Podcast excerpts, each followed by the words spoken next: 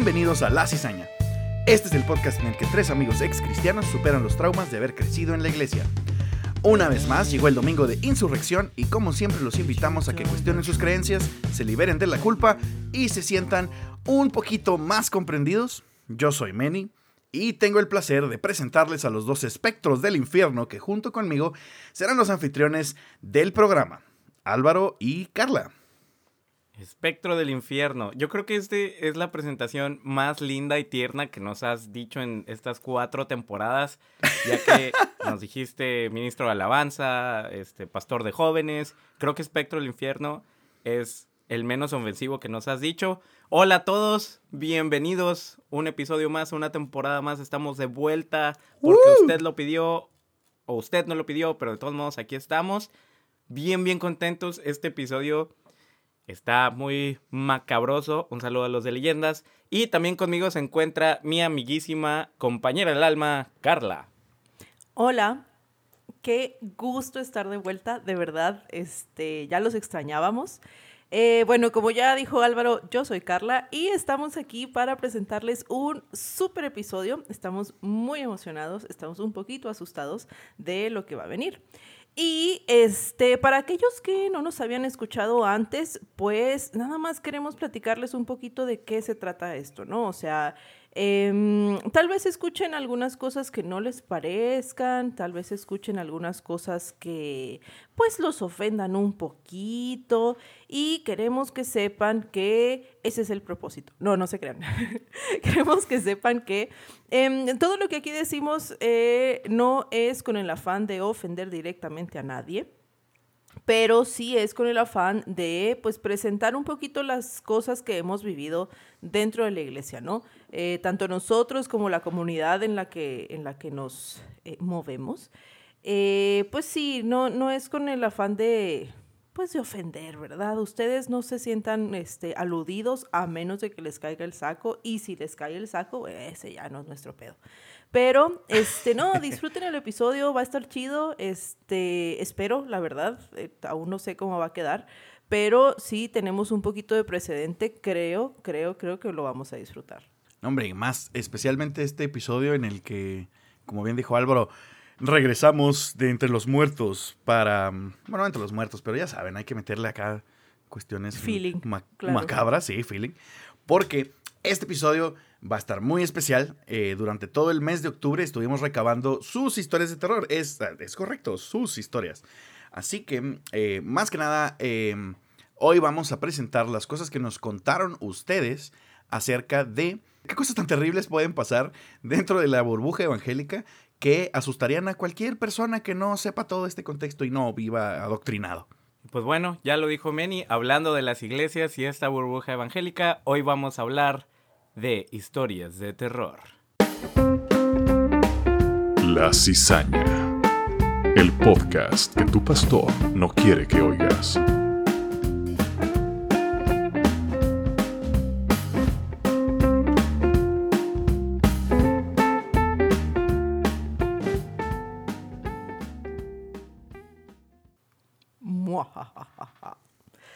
Oigan, pues miren, Yo la verdad, no sé si cuente mucho así como una historia de terror, pero eh, creo que sí es algo que me dejó así como que muy... Mm, pues como muy marcada, ¿no? O sea, así como que muy, este... Traumada. Pues, ajá, sí, esa es la palabra, claro, por supuesto, porque de eso es lo que hablamos, ¿verdad? Eh, hace algunos años, y de hecho les estaba platicando justo antes de empezar a grabar, que eh, hace dos o tres días estaba sacando eh, del baúl de los recuerdos de casa de mi mamá y precisamente me topé con un montón de fotos de un campamento que hubo en la sierra de aquí de Chihuahua. Recuerden que, dos tercios de este podcast radica, en Chihuahua, México. Entonces fue en la sierra, ¿no? Y fue un campamento de, pues, de jóvenes, ¿no? De todo, me parece que era de todo el estado. Y este, invitaron a un, predicador que eh, traía un testimonio muy fuerte. De hecho, creo que todavía sigue predicando de lo mismo, que era que él había como muerto o tuvo una visión, la verdad no me acuerdo muy bien, y ah, que había ido al cielo, y que se había ido al cielo. Entonces, pues él platicaba su, su experiencia, ¿no? De haber ido al cielo. Y era prácticamente así como que la divina comedia a la menos uno. Este, entonces. Sí, porque aparte, eh, aparte del cielo es la parte más aburrida de la Divina Comedia y todavía cristiano, imagínate. Sí, imagínate, o sea, todo eran calles de oro y, y mares de cristal y no había ningún tipo de, este, ¿cómo se dice? Como cagazón política en su discurso. Entonces, incluso así estaba más aburrido que la Divina Comedia. Eh, pero, claro. Que por cierto, la leí de principio a fin y en ningún momento me dio risa, así que deberían de cambiarle el nombre a esa, a esa obra. es estúpido. Güey, habla del cielo y el infierno. ¿Tú crees que no es comedia? Por favor. Pues sátira, ¿no? comentario, sí, pues es un comentario. Uno eh, siente que la gente lo entendería, pero bueno. Bueno, pues el caso es que eh, lo que, o sea, la- la- lo terrorífico aquí es que, por supuesto, que para darle así como que peso a esto, ¿verdad? O sea, como para que diera, diera eh, tuviera el efecto deseado. El toque eh, esta- macabrosón. Sí, claro, porque, porque luego ya sabemos que en los círculos cristianos no se usa para nada la manipulación de emociones o, de- o del ambiente para No, crear no. una sensación de espiritualidad. Eso no sucede. Este, mm, entonces estábamos en el campamento. Ahora imagínense ustedes, o sea, media montaña, obviamente casi no había luz eléctrica, había así como que tres focos nada más en todo el campamento. Este, pues en el campo, ¿no? En la sierra, o sea, todo muy oscuro, todo muy silencioso, salvo los sonidos del bosque. Y este, en la predicación de una de las noches, pues fue esta predicación de, de la historia de Aver y Ru- Es que no me acuerdo bien si, si el vato se había muerto o, algo así. El caso es que se, se fue al cielo, entonces ya se queda así la, la- el ambiente como tenso, con la fogata, y luego alguien saca una guitarra, pero no lo puedes ver porque todo está muy oscuro. Pensé que si Entonces- luego alguien saca una motosierra.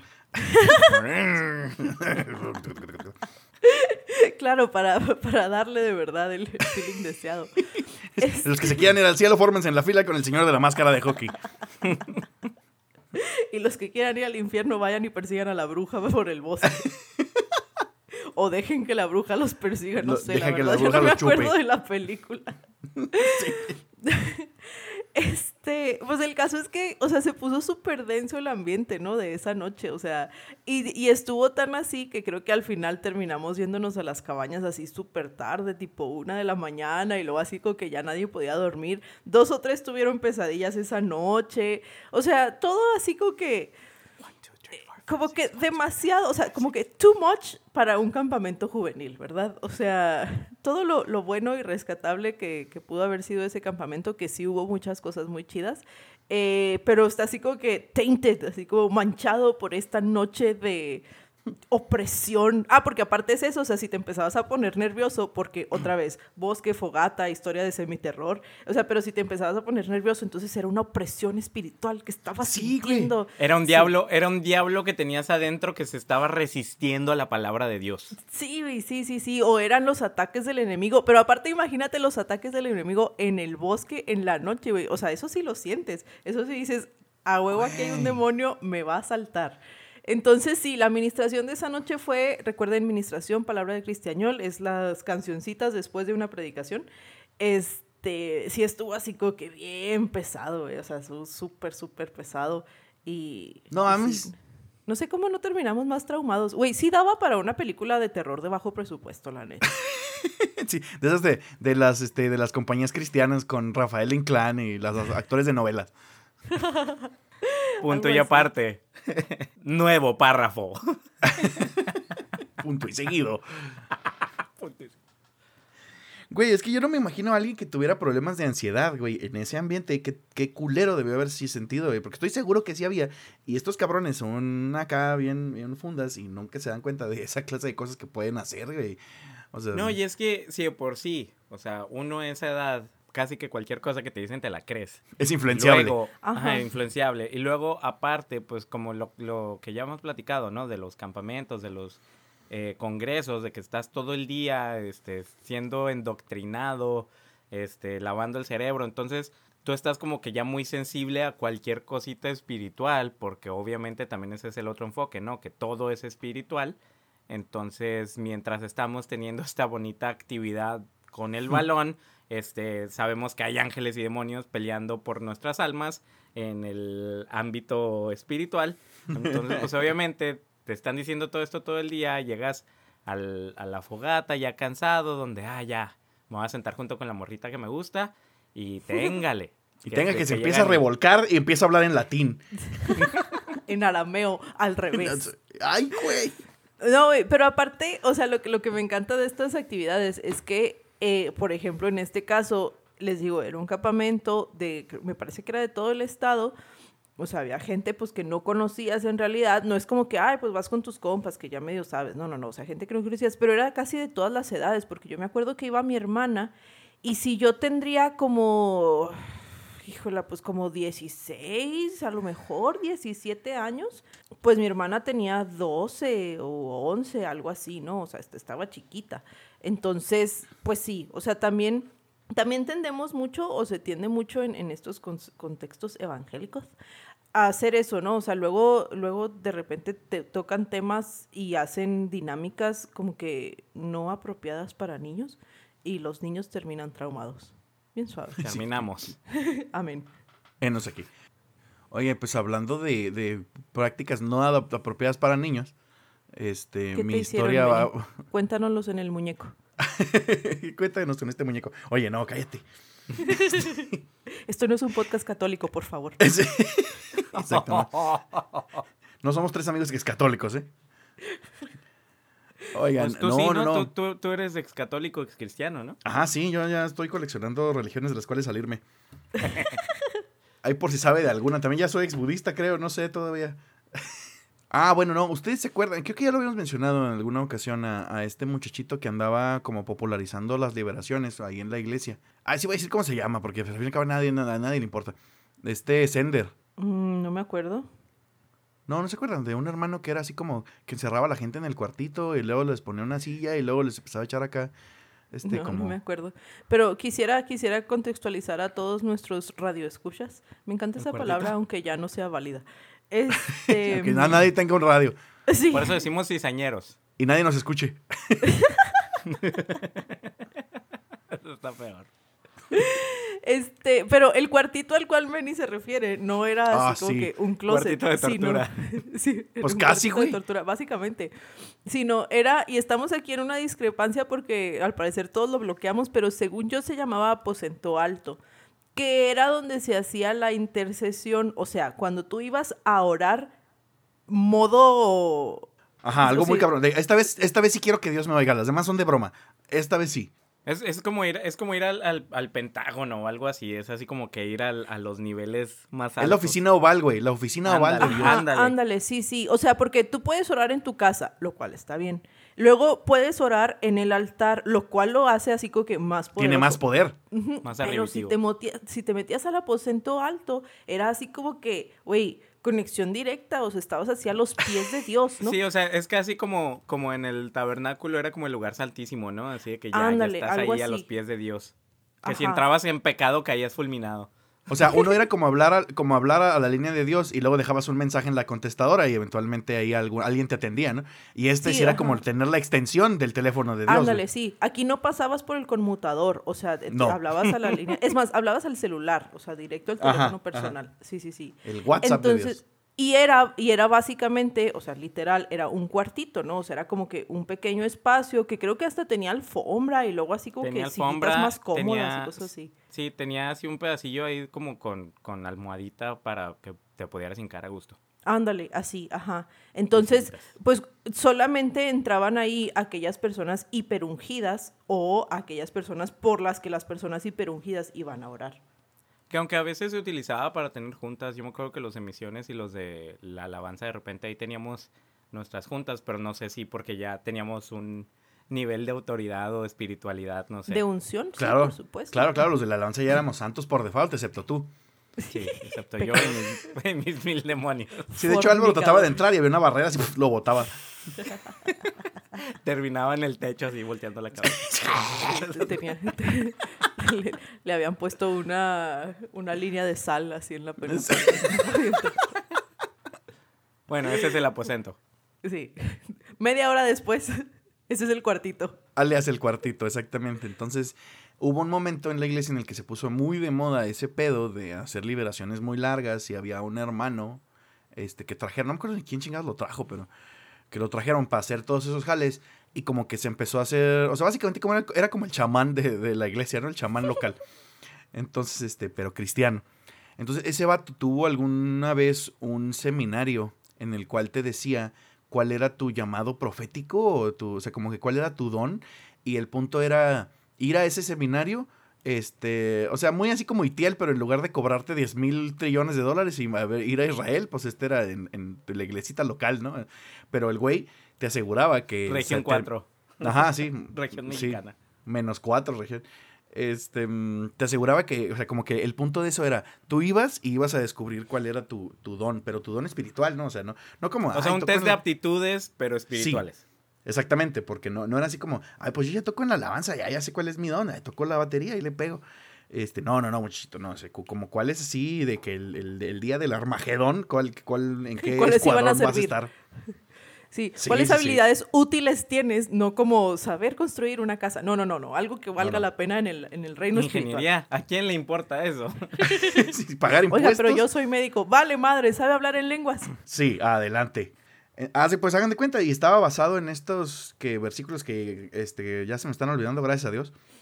Este, de cuáles son los dones, ¿no? Que las lenguas, que la ciencia, que la palabra, que el, que el no Que el sé don qué. Pedro. Y este, todos estos dones que vienen en las cartas de Pablo y que el- los hicieron ahí como, como poderes de los Power Rangers.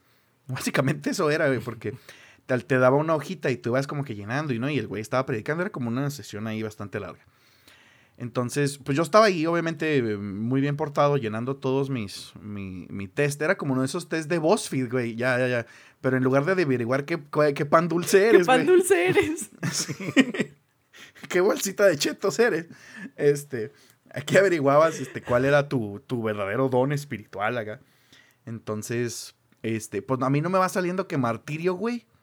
O sea, What? o sea que yo tenía don de ser mártir. De martillo. de- Pues iba por la construcción, ¿no? ajá, sí, de marro. Amarro. Este, De martirio. ¿Cuál es el don de martirio? Pues ya ni Ser me acordaba, o sea, yo no me acordaba que había uno, pero se supone que era así como, no, es que tú tienes el don de dar la vida por Cristo y así de que, ah, cabrón. No, pues, qué chido. No, pues chido, sí. No, güey, y deja tú. Yo estaba convencido, güey. Yo dije, ah, sí, a huevo. Si alguien me dice que si creo en Cristo me mata, yo le digo, Simón, güey, venga.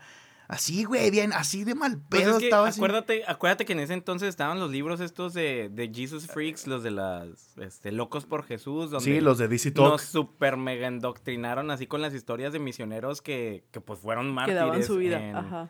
Así en China, a la roña, y luego que no, China no es y me religión, va a matar, pero yo te amo y Jesús te ama, y lo ta, ta, ta, ta, ta, y luego- Sí, Y a alguien, quién sabe quién, contó la historia de una persona que ya se había muerto, pero así como que, bueno, ¿y cómo supiste que eso dijo en sus últimos momentos? Y tú, bueno, esa es otra historia, pero, pero sí, o Sí, sea, estamos súper indoctrinados con ese aspecto, más lo de dejados atrás. Eh, ah, justamente eso te iba a decir, güey. Gracias. Este, güey. También teníamos, le- habíamos leído todos los pinches libros o estábamos en ese proceso, entonces estábamos súper mega clavados con la cultura de, sí, sí, voy a morir por Dios porque eso es lo chido. Así de, que- ni que fuera esto, las cruzadas, güey, 1320 acá. Entonces, sí, aparte me yo- encanta porque, Ajá. ok, ya, es tu don de mártir. Y luego, o sea... Sí, ¿cómo lo ejercito? Y lo- Bueno, ¿y ahora qué? Pues te vas a China, lo güey, y matamos, te ¿ahora pones a qué gritar sigue? que eres cristiano y hasta que te maten. Te pones, sí. Bien Te pones útil a joder con que eres cristiano hasta que alguien te mate. Lo cual, no, no- eh, seamos sinceros, no tardaría tanto. Pues sí, Sí, yo conozco a dos que tres que sí estaban cerca de que. Híjole. O sea, sí había personas que la neta seguían vivos por obra y gracia de, de- de Dios, no Ahora sí. porque... Porque No tenían el don, si no, No porque los aguantáramos. no porque no tenían el don de mártir, sino ya, Ah. ya- Ah, con razón, sí, sí, sí. ya Ah, ahí estuvo. Ahí estuvo el error.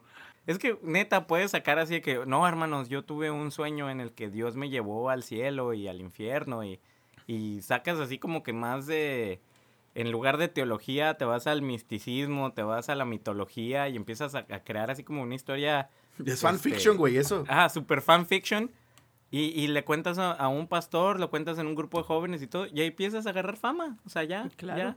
Mientras, mientras sea así como que tu coartada sea, esté muy Sólida.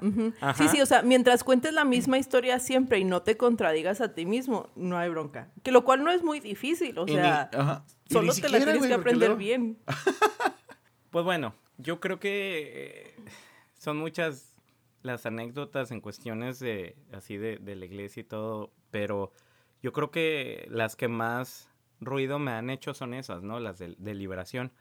Eh, yo me acuerdo hace mucho, mucho, mucho en la, en la sectita que, que- en la que estábamos Meni y yo. Esto fue antes de que llegara Meni. Entonces, cuando mi vida era gris. Ay, yo, yo conocí a Meni a los 11, 12 años. Quiere decir que no tenía, yo creo que unos entre 8, 10 años tal vez. En, en la iglesia donde íbamos, eh, creo que fue un jueves de alabanza o algo así. Y de repente una señora empezó a gritar y que, y que el diablo y que la viga y todo ese rollo. Y pues obviamente este, los débiles de corazón y, y pobres, este, en los espíritu. no muy, los muy, no iba a decir pobres en espíritu, pero no, creo que eso es bueno, ¿no? Sí, Este, sí. Los, los débiles de espiritualidad y lo que sea, los que no ayunaron, porque Los hombres que- de poca fe.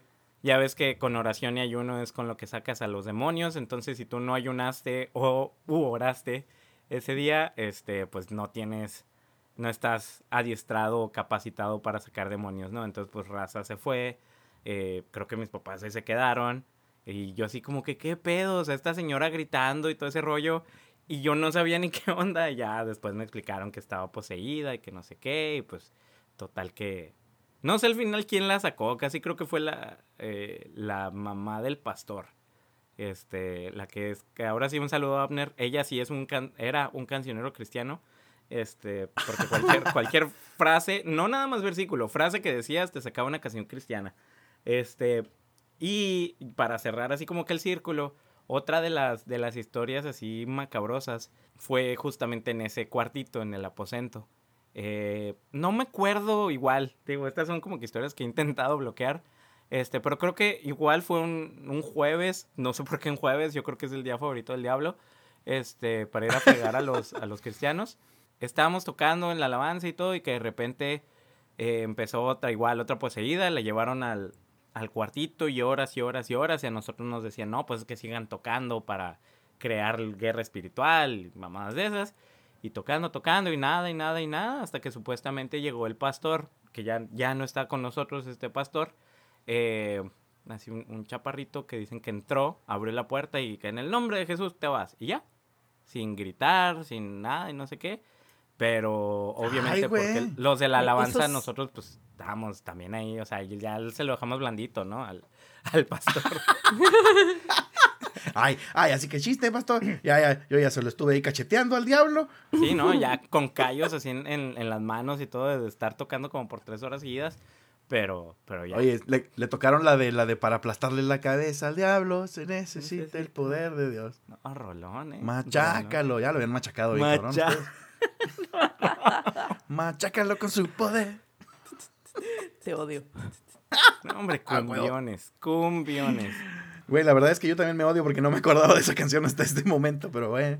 Rolitas ranchebreas, decía un compa. Entonces, este, todo eso, eso bien mítico y, y mágico que, que también como que no, este, si, si realmente lees la Biblia o, estudias, ¿no? Y, y- la visión que tú tienes de un Dios omnipotente, pero llegas y te enfrentas al diablo, pero Sí, se sí. supone que, que el Dios que todo lo puede, todo lo sabe, todo lo ve, ah, no, todo lo ve es el del Señor de los Anillos, este, pero tú también, ¿no? Lo ve. Y, y de que, estés Sauron, que, ajá, que estés batallando y que bla, bla, bla, digo, no manches, o sea, si, si, si tu Dios que dices que es tan, tan machín como es, pues no estarías ahí batallando y no habría una, un conflicto, etcétera. Entonces, no a sé. ver si es cierto, a ver si es cierto, mi chivatito. Fíjate que a mí era algo que sí me traumaba mucho. O sea, era como que si algún día me toca hacer una liberación y, y luego llego y digo en el nombre de Jesús y no sale, es- ¿será como que no tengo el poder de Dios en mí? Así. O sea, no tengo verdaderamente a Jesús y de todo esto ha sido puro sí, pedo. sí. O sea, así el miedo. Deja tú eso, o sea. Que, que Jesús no, que, que, que Jesús no sea mi barrio y me respalde. Ándale, era eso. Sino que el diablo, el demonio ese, me empezara a decir mis pecadillos escondidos. ¿Te imaginas? Imagínate. ¿Tú qué? ¿Tú qué? ¿Tú qué traes sí, espíritu de fornicación, adulterio, pedofilia, zoofilia y... Necrofilia. Ah, bueno, pues sí, Halloween, necrofilia. pies y ya, todo, no, sí. venga. Y, y todo esto y, y, y ves Dragon Ball. Ajá, Sí, los malos, y sí, güey, a mí me daba mucho miedo eso, Ay, o sea, sí. de que, de que, porque Y el diablo así de, ay, ¿cómo no me tiras un kamehameha? A ver, a ver, pinche batito. sí, a mí me daba mucho miedo eso, o sea, de que, de que, uno, de que los, el demonio te empezara a decir tus cosas, tus verdades, Tus y verdades, la sí. otra, de que, o sea, de que dijeras tú que en el nombre de Cristo, lo que sea, y luego que no pasara nada, y es así como que, madres, o sea, así, eh, Dios no me respalda, Dios no está Sí, conmigo, no entonces todos ya mi barrio. No me, no me puse los lentes en la posición correcta. Ajá. No, no, no, no, no. Güey, sí, y se fijan cómo todas esas experiencias estaban bien informadas por Hollywood, güey, porque era así como, ¿y qué tal si me empieza a vomitar chícharos? Y así, o sea, todo bien pinche el exorcista, güey. o sea, Que ninguna de hecho, esas mamadas viene ni en la Biblia, Esa güey. película, sí, esa película influenció indudablemente ya después de ahí que el exorcismo de Mary Jane o de cómo se llamaba. No, de... El exorcismo de no digas mamadas, Mary Jane. Emily no, Emily Rose. Emily Emily Rose. Rose, el de Six. Y luego que Así Guay que tenía los audios de- originales del exorcismo. y- Ujú, ujú. Bien suave. Oigan, pues miren, yo sé que nuestras historias son fascinantes, este, que tenemos tantas, tanta que contar, tanta sabiduría, pero, este, como ya dijo, me parece que Meni, no sé, no nos puse mucha atención, pero estuvimos recabando participaciones. Ay, yo los quiero mucho. Estuvimos recabando participaciones de todos nuestros cizañeros durante el mes de octubre y nos estuvieron mandando este, a través de redes sociales eh, muchas, muchas historias acerca de, pues esto, ¿no? De lo macabro de la iglesia. Y queremos compartírselas, queremos este, platicar con ustedes, o sea, queremos platicarles lo que ustedes nos platicaron a nosotros para, este, pues que todo el mundo se entere del chismecito, ¿verdad? Entonces, ¿qué les parece si vamos, este, tenemos aquí algunas, eh, algunas historias que nos mandaron escritas y tenemos otros que nos mandaron por audio, entonces, pues se las vamos compartiendo, ¿qué les parece? Chan, chan, chan.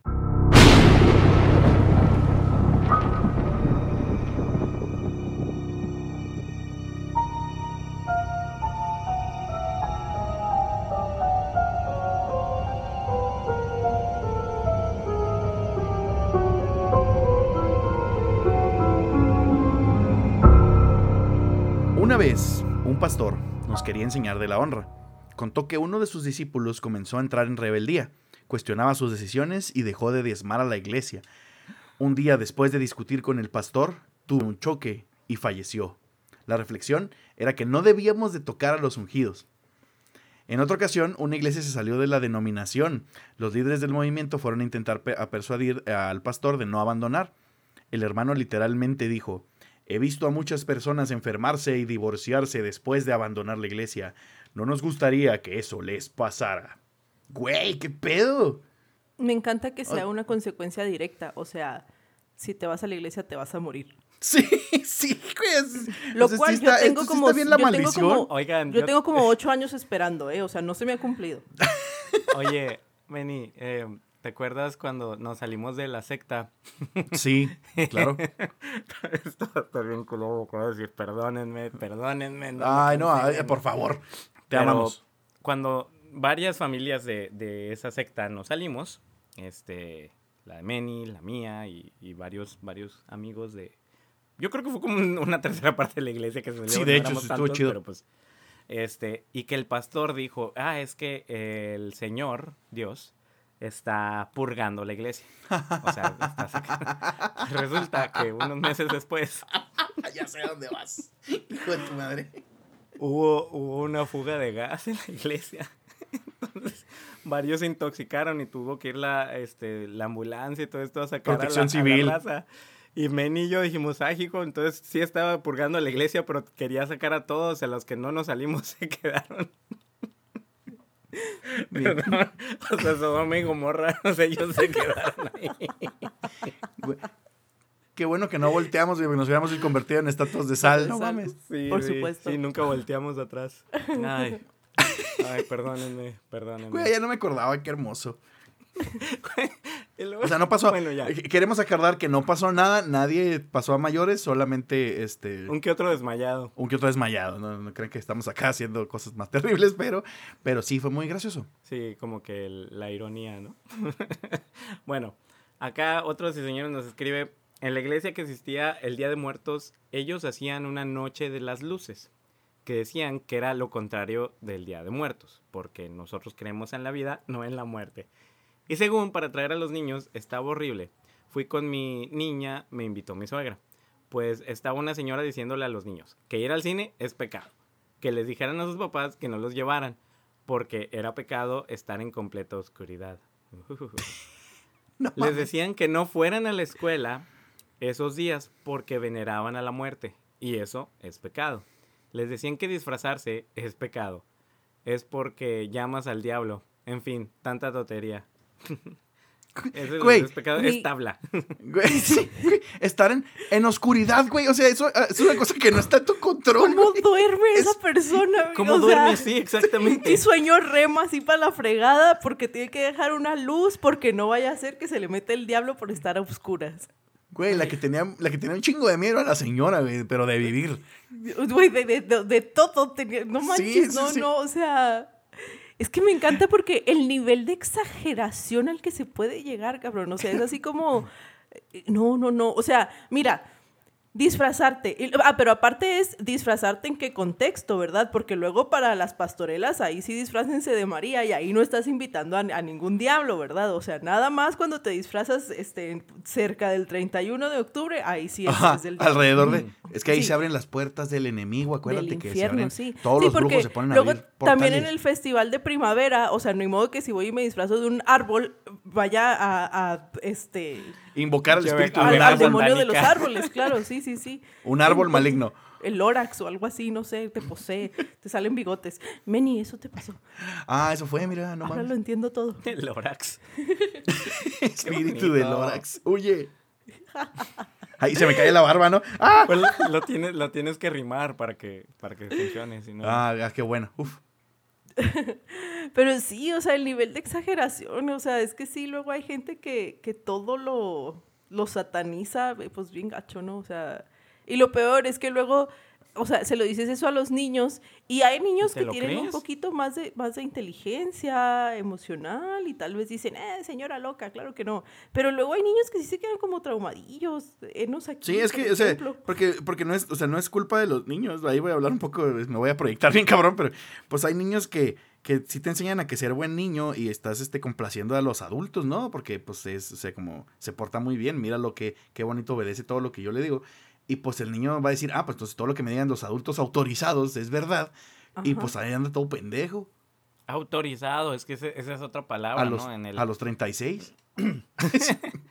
Sí, porque, o sea, bien, ten- bien, no, este, y bueno, creo que a mí no tanto, pero de que nos decían, no, es que si en la escuela les dicen que el Día de Muertos y no sé qué, y tú, ah, bueno, entonces mi maestra que tiene algún tipo de licenciatura, que tiene una carrera, este, para, para enseñar, para la docencia, eh, a ella no le puedo, no le debo de creer, pero a la mocosa de 16 años que está a cargo de la escuela dominical porque ningún otro adulto quiso tomar cargo, a ella sí le debo. Ok, perfecto, papá. Claro que sí. A huevo.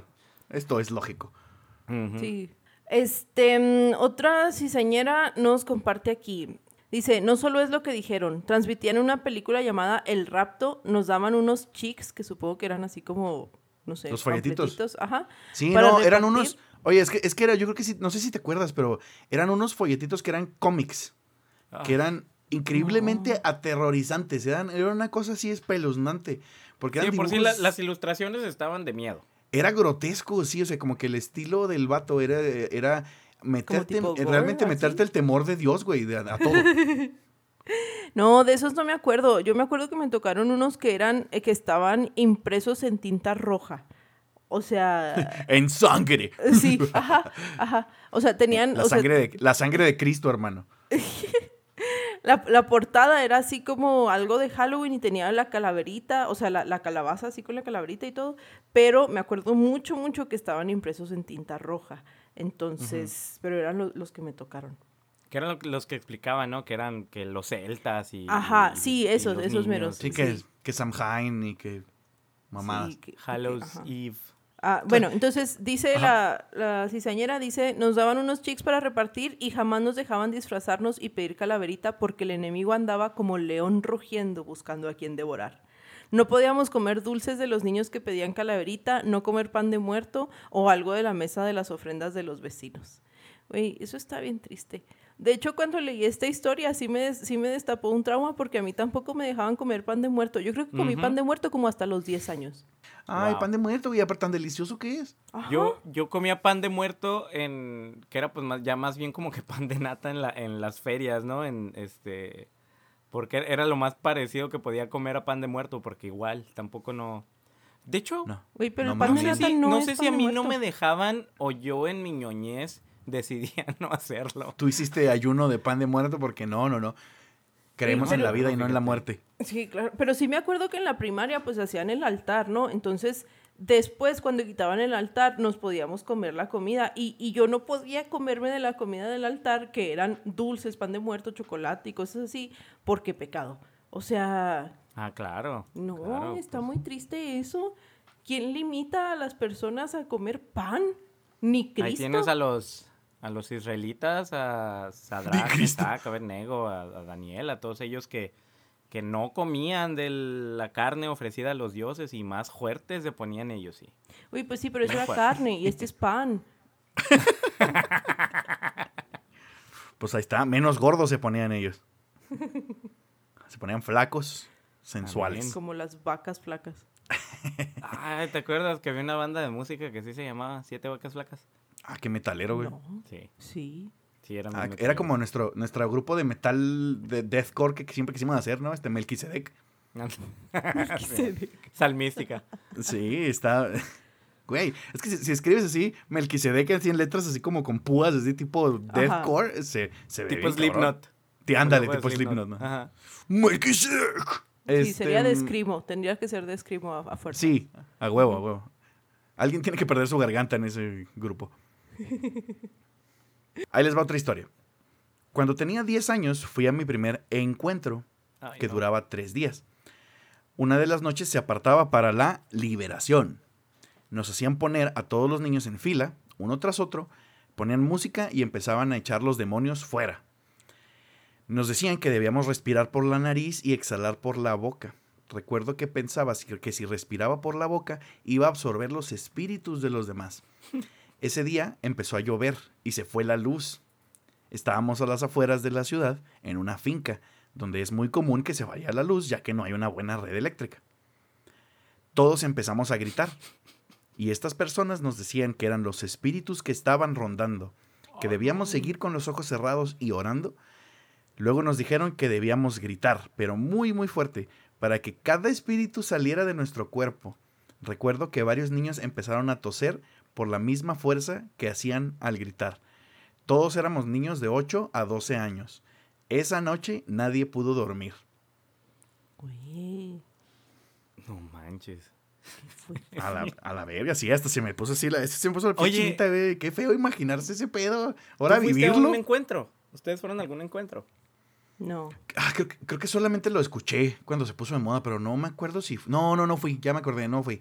Yo creo que fue un pre-encuentro, porque te acuerdas que era pre y luego encuentro, sí, y había- luego post-encuentro, Post-encuentro y y luego remasterizado, la Y venganza. reencuentro. y- y- el reencuentro. El remix. Ándale, Sí. que, sí, que no podías hablar con la gente. No manches, o sea, sí era una iniciación bien cañona. Oye, pero qué feo. Sí, o sea, o sea, pinche ritual acá.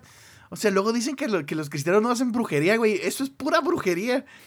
Y aparte me encanta lo de la respiración. O sea, le echan tanto al yoga y a la meditación que porque abre las puertas a no sé qué tantas madres y que te van a poseer quién sabe qué tantos demonios orientales. Ah, pero acá sí vamos a, a respirar de esta, en, esta, en este ritmo y exhale, inhale y relájese y ponga Ajá. la mente en blanco. Bueno, uno en blanco piensa en Jesús. Y, Sí, sí, yo dije, Jesús, Jesús, mismo. Jesús, Jesús. Güey, estaba bien cabrón. Eso o es de- cantar alabanzas. Era como que por alguna razón tenía mucho poder que cantaras. en chinga, el Dios está aquí, ¿no? Ándale. Ah, el- el como el aire que respiro. Y luego, pero no respires con la boca porque... Ah, sí, Bueno, por lo menos Ah, enseñaban a ay, no. Al fin es mío el niño.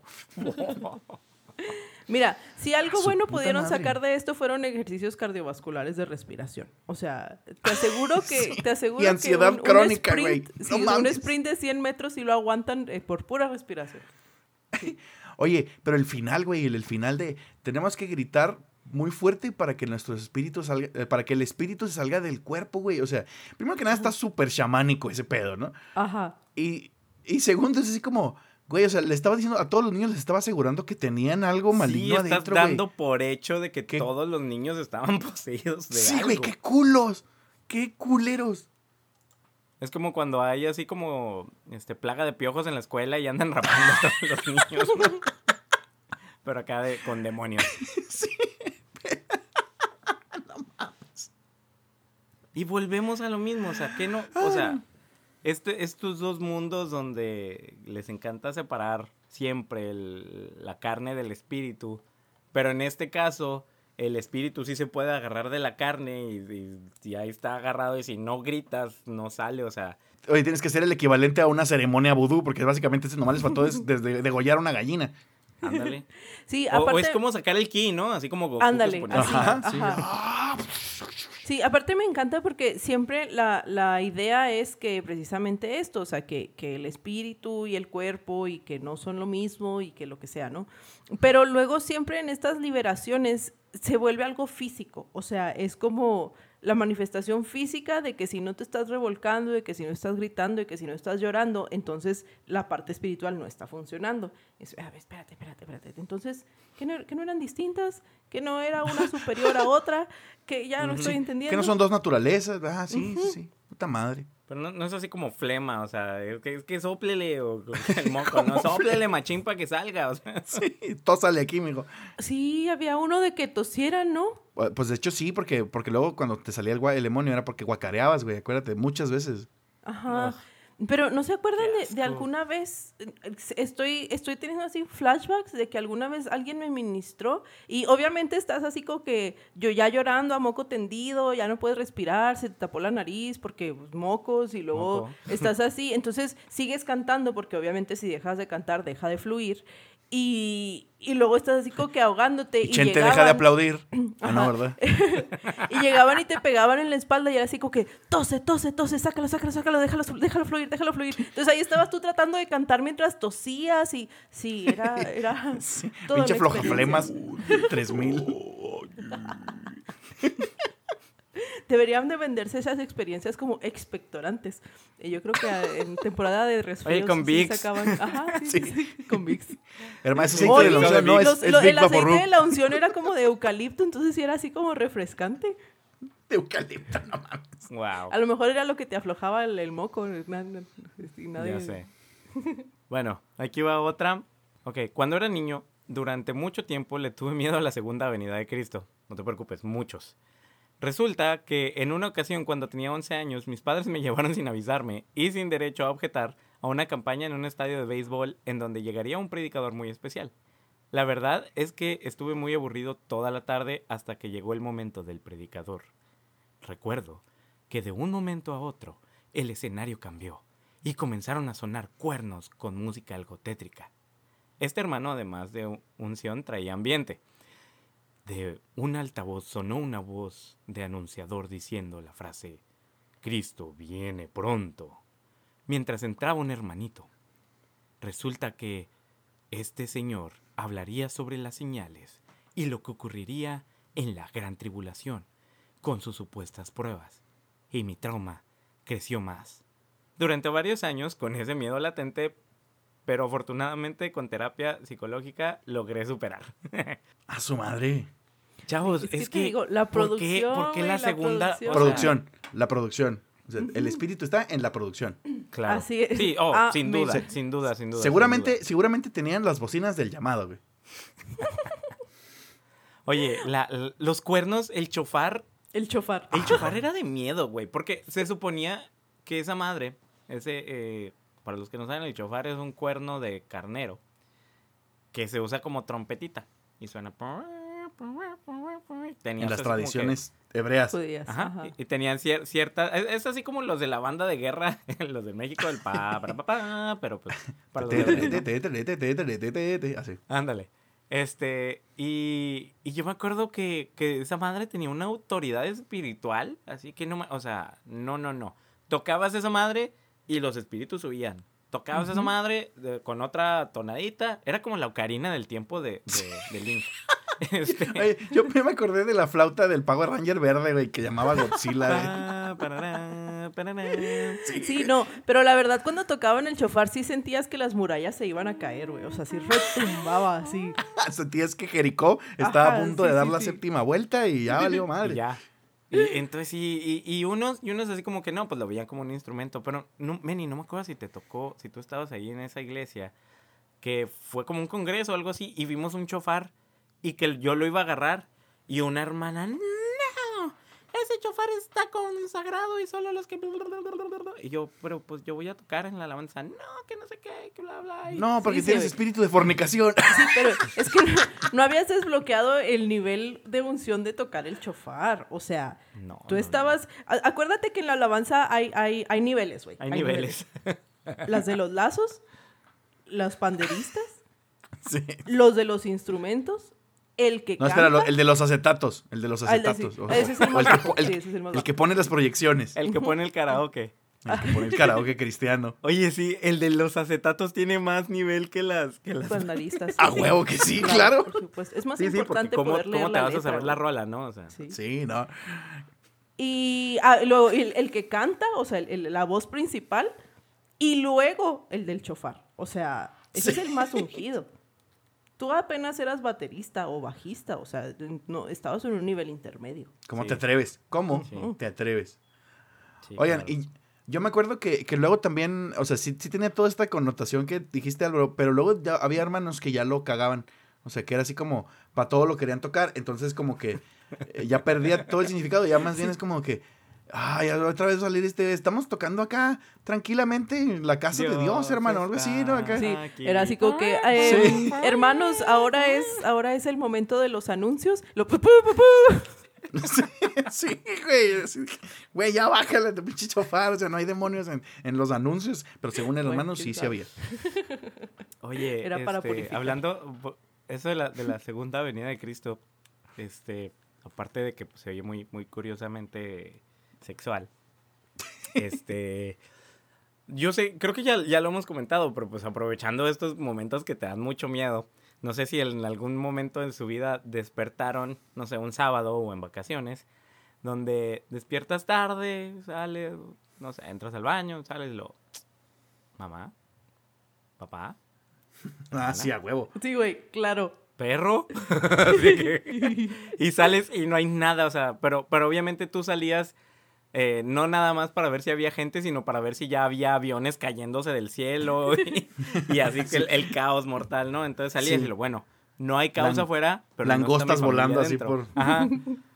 No me acuerdo si alguna vez les platiqué esa historia, que una vez me pasó algo así, que es, me quedé a dormir en casa de mi abuela. Entonces, ya para esta, ya para esta este, época, creo que ya estaba mi abuela viviendo sola.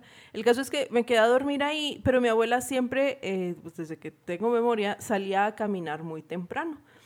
Entonces, em, desperté así en la mañana y pues igual no, no había nadie y luego pues así como que va, pues qué pedo y luego ya abajo, al- este, la busco en la lavandería, no, pues no está.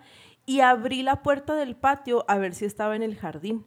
Pero había puesto mi abuela la alarma de, pero esta alarma que, que puedes programar para que no detecte el movimiento, sino nada más cuando se abran las puertas. Entonces yo ya estaba bien sacada de pedo porque pues no había nadie en la casa y también, ¿verdad? Obviamente lo primero que piensas es, ya fue el rapto y aquí me quedé. Ya me quedé. Y, y luego cuando, o sea, yo ya estaba asustada porque no encontraba a mi abuela, porque ya había sido el rapto, y luego abro la puerta y empieza a sonar la alarma, cabrón. Y luego así de que, No mames. pánico, así pues yo estaba chiquita, no me acuerdo cuántos años tenía, yo así lloré y lloré, la alarma suena y suena, y luego así de que pues yo no la sé quitar, y sí, fue, fue algo muy horrible. Creo que en ese momento. Y la sí. alarma eran trompetas. Sí, eran raro. trompetas y eran ángeles aparte. Sí. Era el chacal de Don Francisco. Sí, eso sí lo creo más. Viniendo de mí, sí lo creo más. Oigan, pues otra cizañera nos comparte otra de sus historias que dice, em, yo sí estuve en varios. Uno de ellos fue cuando estaba en la iglesia y una señora se cayó y se empezó a retorcer. Yo estaba con mi prima, éramos muy pequeñas. Ella se puso a llorar por el miedo y pensaron que ella estaba viendo al demonio y le, y le pusieron a decir que sacara al espíritu y todo eso. Mi pobre prima solo lloraba hasta le dijeron que ella también necesitaba liberación por ver al espíritu. Solo se llevaron a la pobre señora y mi prima se desmayó. Pues yo sé que era de miedo, pero me dio mucha risa. Güey, es que sí está. Pobre, o sea, es la definición de estar en el momento incorrecto, en el lugar incorrecto, güey. O Qué sea, hasta la onda. pobre niña salió poseída nomás por estarse asustando. Solo por preocuparse, güey. O sea, pobrecita. Por una reacción natural. Sí, solo. Sí, aparte, Miren, eh, está o sea, respirando, si estás, está si estás poseída. chiquito, Esto- si estás chiquito, pues, o sea, cualquier cosa te hace llorar, ¿sí sabes? O sea, no es como que... Sí, un- una cosa así de dramática. Es una señora revolcándose en el piso, pues a huevo te te apura, güey. No, y de niño, o sea, hasta las cosas bonitas te hacen llorar. Así que a- hace poquito un amigo subió un video de que le consiguió boletos para el concierto a su hija. Y la niña llorando, o sea, los niños por todos, yo, por todo lloran, no es porque están poseídos, gente. Sí, los niños y Sí, no Carla. mames. O sea, bueno, tal vez yo sí estoy poseída. Pero Carla sí está poseída, exacto. Sí, sí, Ah, bueno, Ahí el- no, el- tú, tú tienes, tú poseíste a un demonio. esa- es- tú no lo sueltas. Oye, oye, ese es mi esposo, no puedes estar hablando así de él. Pues es, es- es igual de antiguo, ¿no? Serpiente antigua le llaman. Así un le vi- la un viborón, si vieras. Ah, mira, mira, mira. A ver, vamos a volver a la historia de la niña, por favor. Esto nos va a empezar a dar otro tipo de miedo. Oye, es que, mira, sí, los poseídos también da miedo, pero ¿a poco no? Aunque, bueno, para nosotros como que fue un poquito más normalizado el, la hermanita que empezaba a gritar en lenguas en plena alabanza de que hasta ahora, ahora, ahora, ahora, ahora, hasta ahora, ahora, lo pueblo mío, hasta ahora. O sea, me, me encantaba porque esta hermanita repetía la misma frase en lenguas pero traducía de manera, o sea, otras cosas, ¿sí? O simultánea, sea, no, sí, sí, en español decía un montón de cosas, pero en el sábarabara era nada más sábarabara, pero ese sábarabara significa un montón de Todo cosas. eso, o sea, sí, el mismo Sabarabara cambiaba el significado. Oye, Ajá. no me acordaba de eso, de que era traducción simultánea. Los traductores de la ONU se quedan, pero cortos, con esas traducciones, ¿eh? O sea, Porque es que acuérdate que es el don de lenguas y luego don de de interpretación. de interpretación, sí es cierto, o sea, eran dos. Entonces, si tenías ajá. las dos, no, hombre. Ya, ya era, era como Güey, tener el ¿te fijas y... cómo hay, cómo hay talento desperdiciado? si yo tuviera ese don, yo estaría trabajando en la ONU, o sea, así como, este, Ya habría intérprete. paz mundial, dice Carla. Si yo La tuviera neta, sí, ese- sí, sí. Estaría en Rusia, en Ucrania. Ah, no, todos allá hablan. Bueno, este, Creo que allá no es problema de comunicación.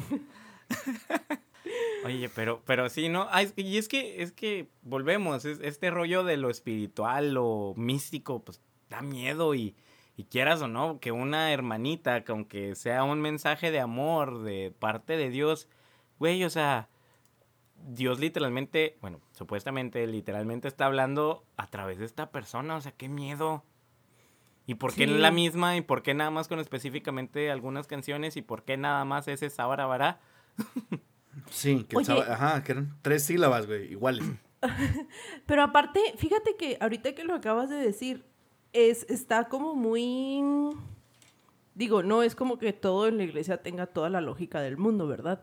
Pero sí está, sí está como No, ¿qué que un, poquito cagado que cuando, cuando hablas en... O sea, ¿Lenguas? cuando hablas en lenguas es pr- prácticamente que el espíritu te está poseyendo, ¿no? Entonces, ese espíritu está bien que te posea. Los espíritus malos obviamente están mal que te poseas, pero entonces, ¿cómo? A lo que voy es, para que un ¿Cómo espíritu te posea, sí, sí, sí, obviamente.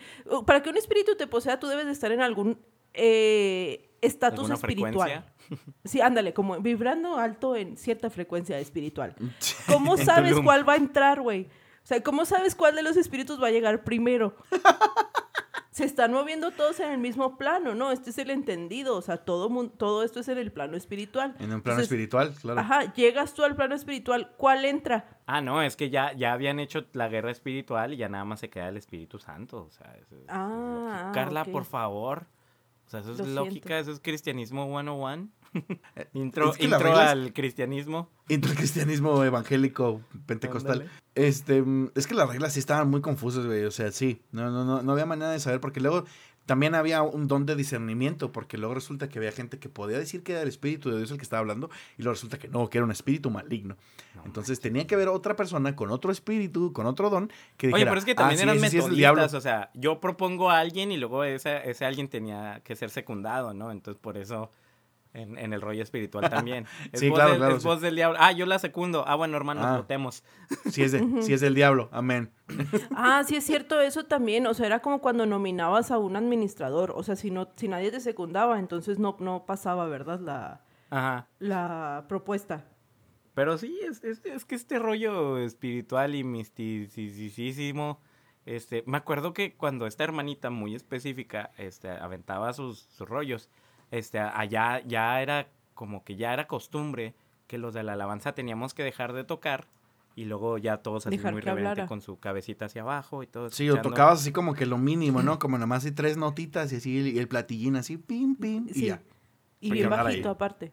Sí, Sí, sí. sí, como que no queriendo y luego ya la hermana ahí des- desgarrándose la garganta y todo, este, llorando, llorando y luego ya, este, yo, yo así de que chin, estábamos a punto de tocar el, el- la parte donde metía el redoble así bien Sí. chidote y caía el espíritu y no, Güey, ya vino la parte esta que estuviste el palo. ensayando tres horas, güey, porque no te salía y luego al final te salió y dijiste, sí, esto va a estar bien chingón. Y luego llegaba el espíritu a manifestar. ¿Cómo se le ocurre? Sí, hombre. Sí, sí, sí. ¿Cómo? Es, es- neta, eso sí me caía mal porque durábamos un chorro ensayando para que llegara y nos cortara la, la adoración a la mitad. Ah, sí, porque Ya luego, sé. ya como, como había hablado la hermanita, pues ya, oigan, pues ya no queda, ya nomás toque la de, la de las ofrendas. Sí, sí, esa que no se nos pase. Y los anuncios. Ya nomás. Sí, ya nomás toca la de, aunque la higuera no florezca, y ya, ahora le bájense. No, no, la de cajón, la de cajón. Siempre fiel. Un, un, un abrazo y un saludo al hermano que ya sabe que... que no oye este Que podcast. pero seguramente no nos escucha, claro. Ahí les va otra historia. Dice así. Mi familia perteneció varios años a un grupo slash secta cristiano que hacían esto de cajón, esto de las liberaciones. Lo típico eran gritos. Mi experiencia traumática resultó cuando un familiar muy cercano tuvo un problema referente a su salud mental y en lugar de ir con profesionales del área, adivinen, le hablaban al pastor y a sus achichincles para hacerle liberaciones porque según ellos tenía un espíritu de algo. Lo más terrible es que mi familiar terminó suicidándose. Hasta hace poco pude continuar ese duelo en terapia porque en ese momento yo no asumía que había sido un suicidio. Y por supuesto repruebo este tipo de prácticas que hacen pasar por espirituales, terminan haciendo mucho daño. Uy, ¿Por qué siempre tenemos que tener una nota súper triste en estas pláticas? Pues porque no, no es nuestra culpa. ¿Por qué pedimos a la gente que nos cuente cosas horribles de la, de la iglesia cristiana si sabemos que, que Que hay cosas que horribles en la iglesia Si cristiana. ya sabes. que hay si cosas ya horribles. sabes para qué. Ya saben cómo sí. soy para que me crean. Oigan, pero es que ahora, o sea, fuera de cotorreo, eso sí es de miedo. O sea, la Sí, neta, pues sí, el, el mal uso de la espiritualidad en, en estos rollos. Y, y- y yo creo que es algo que siempre hemos peleado, ¿no? El, el- la terapia, la, la depresión. Ay, hace poquillo un baboso, discúlpeme que lo diga, diría peor, pero mi mamá está escuchando. Este, poniendo ahí en Facebook y en sus redes sociales. de que- pendejo. gracias. Gracias por decirlo. tú. Este, eh, que, que, que cuando tú pecas, tu espíritu se deprime y por eso te da depresión. O sea, Ah, hijo de tu Ay, madre. sí, Y- claro. y yo que hasta le escribí y le digo, oye, por estas tonterías deberían de bloquearte y no sé qué, y cancelarte y que la viga, estás haciendo mucho daño.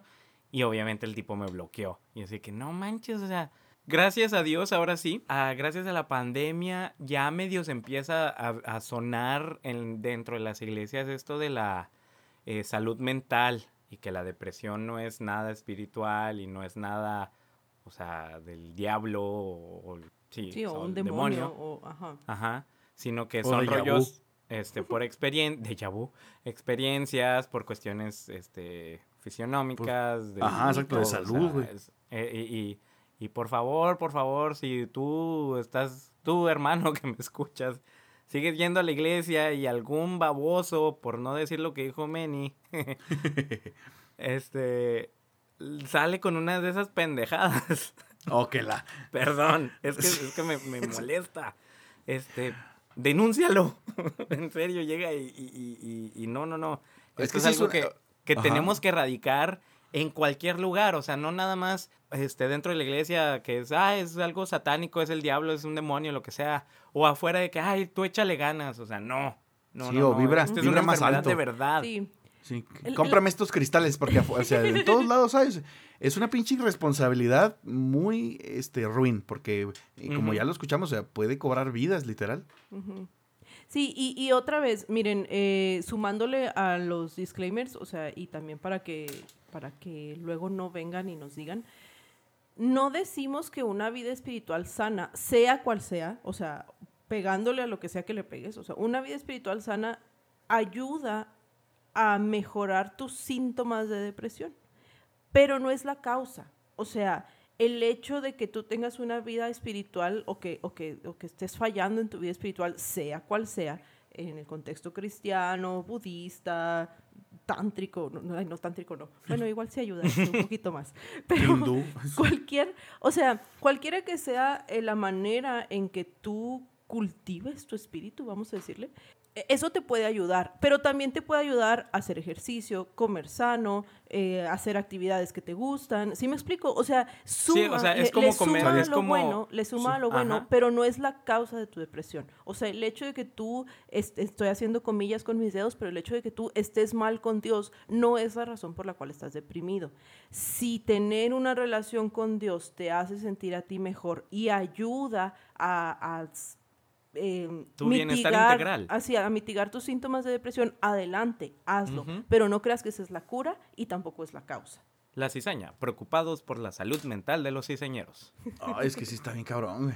Sí, la Sí neta está. sí. Cuídense, los queremos mucho, les damos un abracito. No, no, es- o sea, no es para terminar, pero más bien es como, aquí es donde nos abrazamos todos, güey. Sí, lloramos un poquito porque trauma. Sí, y- Esta y- es la parte terapéutica del, del sí. programa. Aquí se sube el, aquí se sube el pianito. Sí, aquí está la catarsis. No, no, que... ahí sí, ahí sí me da más miedo que se suelde el pianito. bueno, aquí hay otra que dice, ¿qué tal amigos y señeros? Les comparto una anécdota especial para Halloween. Uh, Halloween. Cuando yo tenía como 10 años, vivía dentro de una familia evangélica que asistía a una iglesia no tan conservadora. Pero a raíz del pánico satánico que corría por principios del 2000, era siempre mejor consumir material cristiano que mundano. El caso es que las tardes eran para ver el canal cristiano llamado Cristo Viene. Así con la, Ya la empezamos advertencia. La advertencia, Cristo Viene. O sea, es el de que le voy a decir a tu papá. y lo bueno, me porto bien. Bueno, eh, llamado Cristo, Cristo Viene, que se puede entender que era centrado en el Apocalipsis, of course, y que ya los días postreros estaban cerca. Dentro de todo lo que pasaban tenían animaciones en 3D que se veían muy hardcore acerca de los cuatro jinetes, la gran ramera y el anticristo. Justo para Halloween tenían los típicos mensajes de satanismo disfrazado de juego, pero lo hacían tan grotescos y reales de imágenes de demonios y tormento y crujir de dientes que sí me dejó una semana sin poder dormir solo. Ya para ese entonces ya era muy fan de películas de terror y cosas así, pero viendo esas imágenes desde una perspectiva cristiana me asustó realmente porque eso sí lo tenía como real y no ficción como el terror y gore que hasta el día de hoy me gusta mucho. El día de hoy me alejé completamente de la iglesia y creencias, pero siempre recuerdo esas advertencias de octubre de calabazas de Dios que Dios abomina. Un saludo muy grande desde Bolivia. Sigan adelante. De- decimos, es cuestión de, de producción. Sí, güey, esa es la frase de este episodio. La unción depende de la producción. Ahí está otra playera. Está la otra Güey, playera. Hermoso, hermoso. Y- ya, y- lleve su playera, lleve la playera, la playera, la playera del evento de la inicio de la cuarta temporada de la cizaña. Oye, es que, ay, ay, ay, ay, ay. Y, y es que no sé si, eh, yo creo que ahora sí que voy a balconear un poquito a mi hermana, esto, porque a mi hermana le gustan las, las películas de terror, pero ella no puede ver una película de terror y estar sola. O sea, hubo un Ah. tiempo que mis papás vivían fuera del estado y ella veía una película de terror, yo estaba fuera de la casa y luego me hablaba, oye, vente, tengo miedo. Este, y, y entre esas cosas, pues era de que, o sea, las películas de terror así como que normal, de asesinos, lo que sea, no le da tanto miedo. Pero las que eran así como de demonios, el diablo y todo eso, si era así como que, ah, es que esto sí es más real, esto sí puede pasar y Sí. esto sí me da miedo. Ajá. Cuando t- probablemente es lo contrario. Sí, me Ándale, encanta o sea, es, ma- porque... es más fácil que te sal, que salga un güey y te mate. Ajá. O sea, es más fácil que, que haya, que, o sea, que exista una llanta poseída, que ande matando gente por todo el, por, por todo el pueblo, a que se meta un demonio este, y lo tengan que exorcizar. Sí, las llantas existen, por lo menos. Ajá, ajá. Y son Que malvadas. las personas que son poseídas, no, ¿o qué? La- sí. Las personas no son reales. Pero las llantas sí. Sí, pero las llantas son, son malvadas, o sea, todo el mundo sabe eso. Sí, Sí, por eso, pican. por eso nunca andan solas. O sea, por eso siempre tienes que, que tenerlas encadenadas a un ring. Fíjense, ahí está él. Mira, ahí está. Claro. Si no, matarían a todos. Lo escuchó en la cizaña primero. Hombre, andamos, pero on fire. Oigan, pues fíjense que además de todas las participaciones que tuvimos este, de forma escrita, nos mandaron muchos audios y quiero aprovechar para agradecer a todos los que nos mandan audios. La verdad disfrutamos un chorro de escucharlos y este, yo sé que a veces es como que un poquito más engorroso tener que grabar y así, pero la verdad, si cuando quieran participar con nosotros, este, apreciamos mucho los audios, nos hacen muy felices también así, este, nos da la oportunidad de escuchar otras voces que no sean estas tres. Eh, que yo sé que Otros son acentos. melodiosas voces, pero pues para darle variedad, ¿verdad? Entonces, este, pues tenemos también algunas participaciones, algunas anécdotas que, que nos llegaron en forma de audio y también queremos compartirlas con ustedes. nada más antes una pequeña este, disculpa.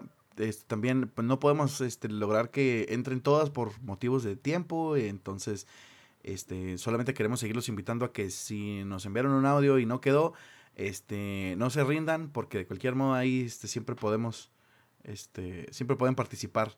Y, y bueno, les invitamos a que sigan enviándolos.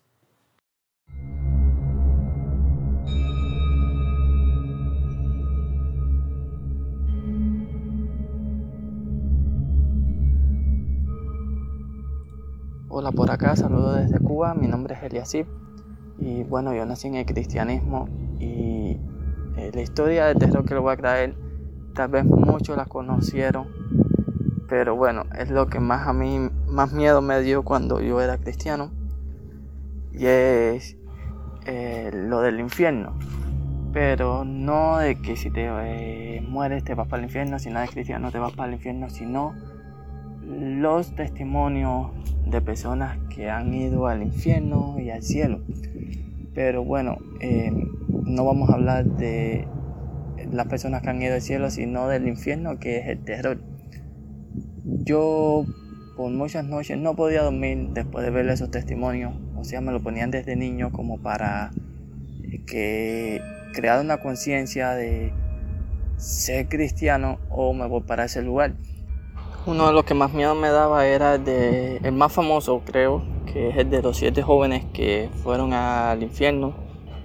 Y entonces ellos van eh, contándose astutamente em, de cosas, o sea, contando cosas que vieron, que es lo que estaba de moda en esa época. O sea, tales animados, vimos demonios eh, en forma de esos animados. ¿Ves? Para decirte de una forma, no, esto es del diablo, para no decírtelo así, se idearon de que no, lo vimos en el infierno. Eh, recuerdo, a mí me gusta mucho la música de John Lennon y recuerdo que ahí justamente salían que ellos vieron a John Lennon en el infierno y que sufría y que no quería que cantara sus canciones porque era atormentado en el infierno. Y o sea, eso a mí como que me creaba terror eh, hubo un tiempo que no se podía escuchar en mi casa música en sí, música de, de Vidor, Michael Jackson, nada de eso, ¿ves? Porque, o sea, ellos estaban en el infierno siendo torturados y su música fue la que lo llevó al infierno, su música, su pensamiento anticristiano fue el que lo llevó al infierno. Y o sea, eh, por esa parte crecí con cierto temor, con cierto miedo eh, en el cristianismo. O sea, más que estar en el cristianismo por la salvación, estoy para no irme para el infierno. Es la conciencia de muchas personas, tal vez muchas de las personas que están eh, escuchándote, que están siguiendo esa página, crecieron con eso. Soy cristiano porque me voy para el infierno si no lo soy. Y eso fue mi caso y muchas pesadillas tuve a causa de eso, pero ya soy libre. Uy, me encanta, me encanta. Te digo que la divina comedia se queda corta con lo que pueden inventar los predicadores cristianos. Sí, o sea, qué casualidad que pues está de moda, no sé, el Pikachu y te lo encontraste en el infierno, ¿no? Pero sí, pero o sea, Pikachu no existía antes de los 90. Alguien que fue al infierno antes de los 90 no, se va a encontrar a Pikachu. No. Ajá, o sea, en el, en el Apocalipsis de Juan no viene Pikachu. Bueno, yo, yo tengo una pregunta. O sea, por ejemplo, aquí dicen que vio a John Lennon porque John Lennon ya había muerto. Pero, ¿cómo puedes ver a Pikachu si Pikachu no se ha muerto? ¿Cómo puede estar Pero- Pikachu en el infierno? Pues porque es un porque es un espíritu y Pikachu solamente es como su manifestación aquí corpórea y alguna mamada te van a Porque inventar. sea. Pikachu no ha muerto, él está vivo. No no.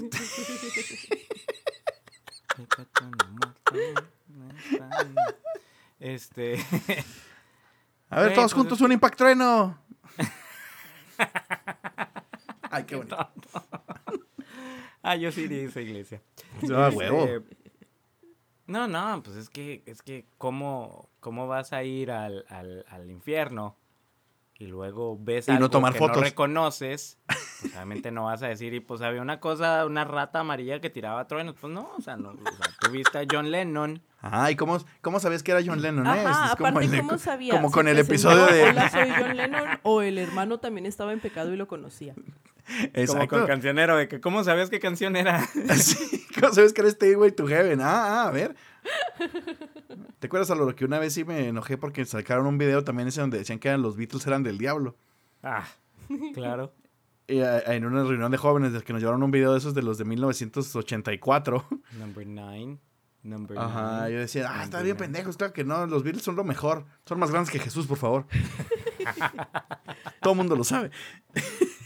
Bueno, si fueran a, a decir que un artista popular es del diablo, ¿cuál artista popular sería? No por, no por lo que dice, sino porque a ustedes no les guste lo suficiente como para ser considerado no del diablo. Ah, espera, o sea, ¿por odio o porque a ti te dé miedo? Por- cualquiera. Son do- sí, son dos cosas distintas. A ver. Por odio. Laura León. Ahora León.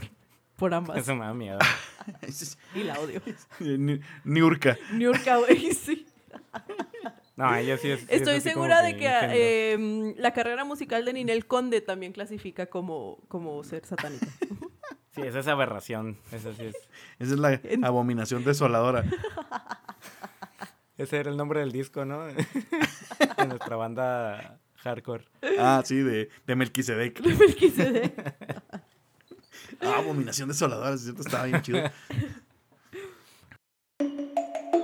En Chile, el último año eh, de escolaridad es cuarto medio. Y cuando íbamos en tercero medio, las alumnas de cuarto medio para como su último día de clase, para despedida, eh, pidieron permiso para disfrazarse y la aceptaron. Y cuando nosotras quisimos hacer lo mismo no pudimos porque era octubre y le aclaramos que no era por Halloween, sino que era como una despedida. Y no, no aceptaron a pesar de que fuera solo coincidencia. Y yo ya tenía mi disfraz ahí listo, ya me lo había mandado a hacer. Oye, y ahí, ahí es cuando este, luego la gente que sigue dentro de la iglesia y que se queja de, de la gente que se salió y de este tipo de proyectos, ¿no? Que dice, ay, pues no aguantan nada, están llorando ahí porque no los dejaron disfrazarse. Pero, mm, pues no, güey, o sea, siento que eso, siento que eso es algo muy importante, es como parte de, pues, de ser niño y de estar viviendo ahí la, una ni- niñez normal, ¿no? Este, creo que incluso sí hay ah, efectos beneficiosos demostrados de manera seria y científica al respecto de pues participar en actividades de ese estilo, ¿no? O sea, es como, es parte del desarrollo social del niño, güey, que salga y haga cosas y que no esté encerrado pensando que todos los niños están poseídos por el diablo, güey.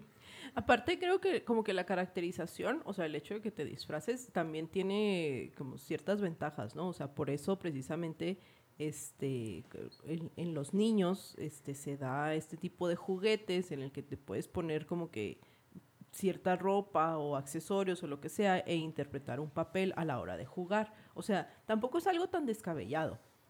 y además, pues era lo que decíamos ahorita, o sea, está bien que te disfraces en cualquier otro contexto, pero nunca cercano a la fecha de Halloween, Halloween, porque entonces claro. ahí sí es del diablo. Ajá, porque Mira, ahí sí los de- disfraces y bien- cobran magia. Bien lo dijiste. Ay, ya sé. Ah, qué chido.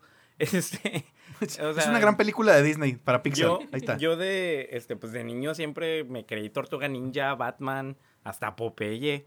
Y Anda. sí, o sea, le decía a mi mamá, vamos a jugar a Popeye. Y luego ella hablaba como Olivia y yo, no, ya no quiero jugar.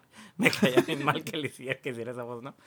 Pero sí, o sea, tú, tú con tu imaginación y todo, y claro que agregas un, este, otra capa, ¿no? Como de realismo en el que no manches, o sea, soy pinche Batman porque tengo la, la capa y la máscara y todo.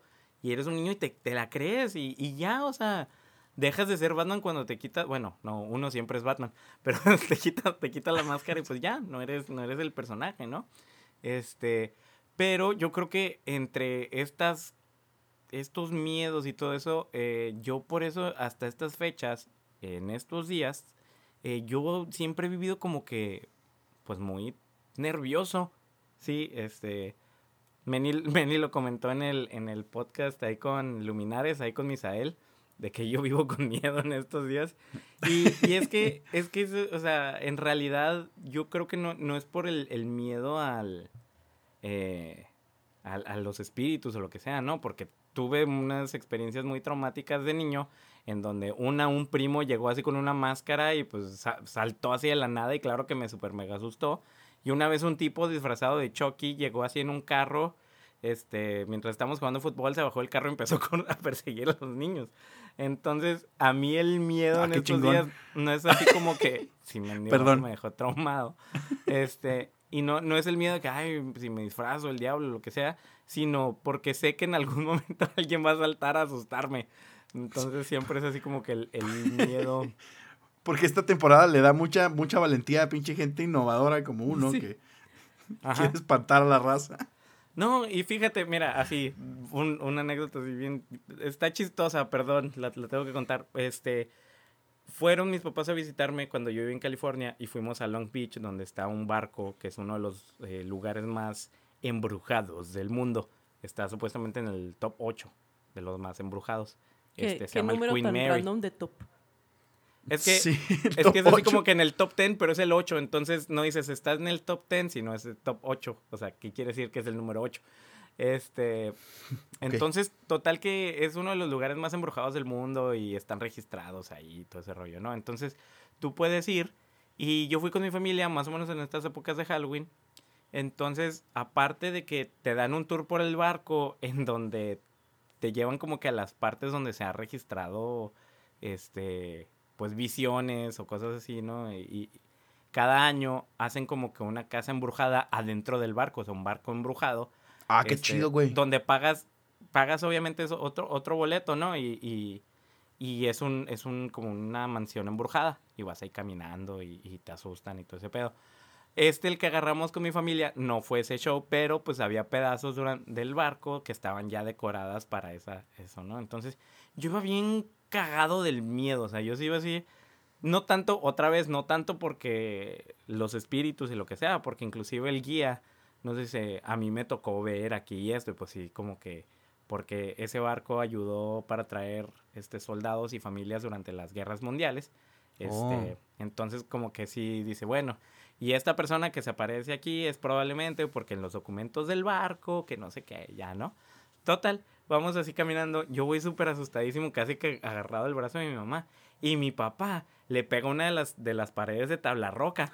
Hijo de la y yo, ¡ah! Pegué un gritote. Entonces yo, yo sí estoy así como en el eh, estado de Ay. alerta, como el gato. Sí, Un saludo a tu papá. Porque por lo mismo, sé que siento que en algún momento alguien va a brincar, o sea, de las decoraciones que, que están así en los jardines o lo que sea, sobre Sí. todo acá en Estados Unidos que decoran bien machín. Así que vaya a saltar y ¡ah! Pero pues, también está la experiencia en, el, en West Hollywood, que es uno de los este, desfiles de, de Halloween más grandes en el mundo. Es el top Está 7. muy chido porque pues todos... Sí, yo creo que en el top No. 7. Es, Es el es top el uno. top 3.1416. Ándale. Y, y está muy chido porque pues toda la gente va disfrazada y, y ves disfraces de, de- de todo tipo, de miedo, de superhéroes, de todo. Y, y en ese, en e- ahí no me da miedo, pero, pero en, en ciertas situaciones sí. ¿Por qué? Por, por estos traumas que te ponen de niño. Simplemente porque no lo dejaron disfrazarse. No, una vez me disfracé de Dino, del de los Picapiedra, y todavía me acuerdo. Y, ay, bien bonito, bien padre. Pero Nomás este podcast no se trata ya. de mí, chavos, así que vamos al siguiente audio. Ay, sí. Oye, yo tengo una pregunta, nada más, antes de, antes de dejar el tema de los disfraces. ¿Qué pasa si en Halloween te disfrazas de Jesús? ¿Se cancela? Implotas. No sé, güey, pero. ¿Invitas al espíritu Yo, de las Jesús únicas- a que te posea? Güey, yo no sé, pero las únicas veces que yo me disfracé de Jesús fu- fueron las veces más traumáticas de mi vida, güey. Ya no quiero volver a disfrazarme de Jesús en la vida. Me acuerdo. Claro que sí, güey. Pusieron en una pinche obra a crucificarme, güey. A crucificarme. En el parque, en el, ah, pues justamente en el parque que está enfrente de ahí de la... de ¿Enfrente del bar? cervecera. Ujú. Sí, ahí donde nos ponemos hasta el culo, ahora.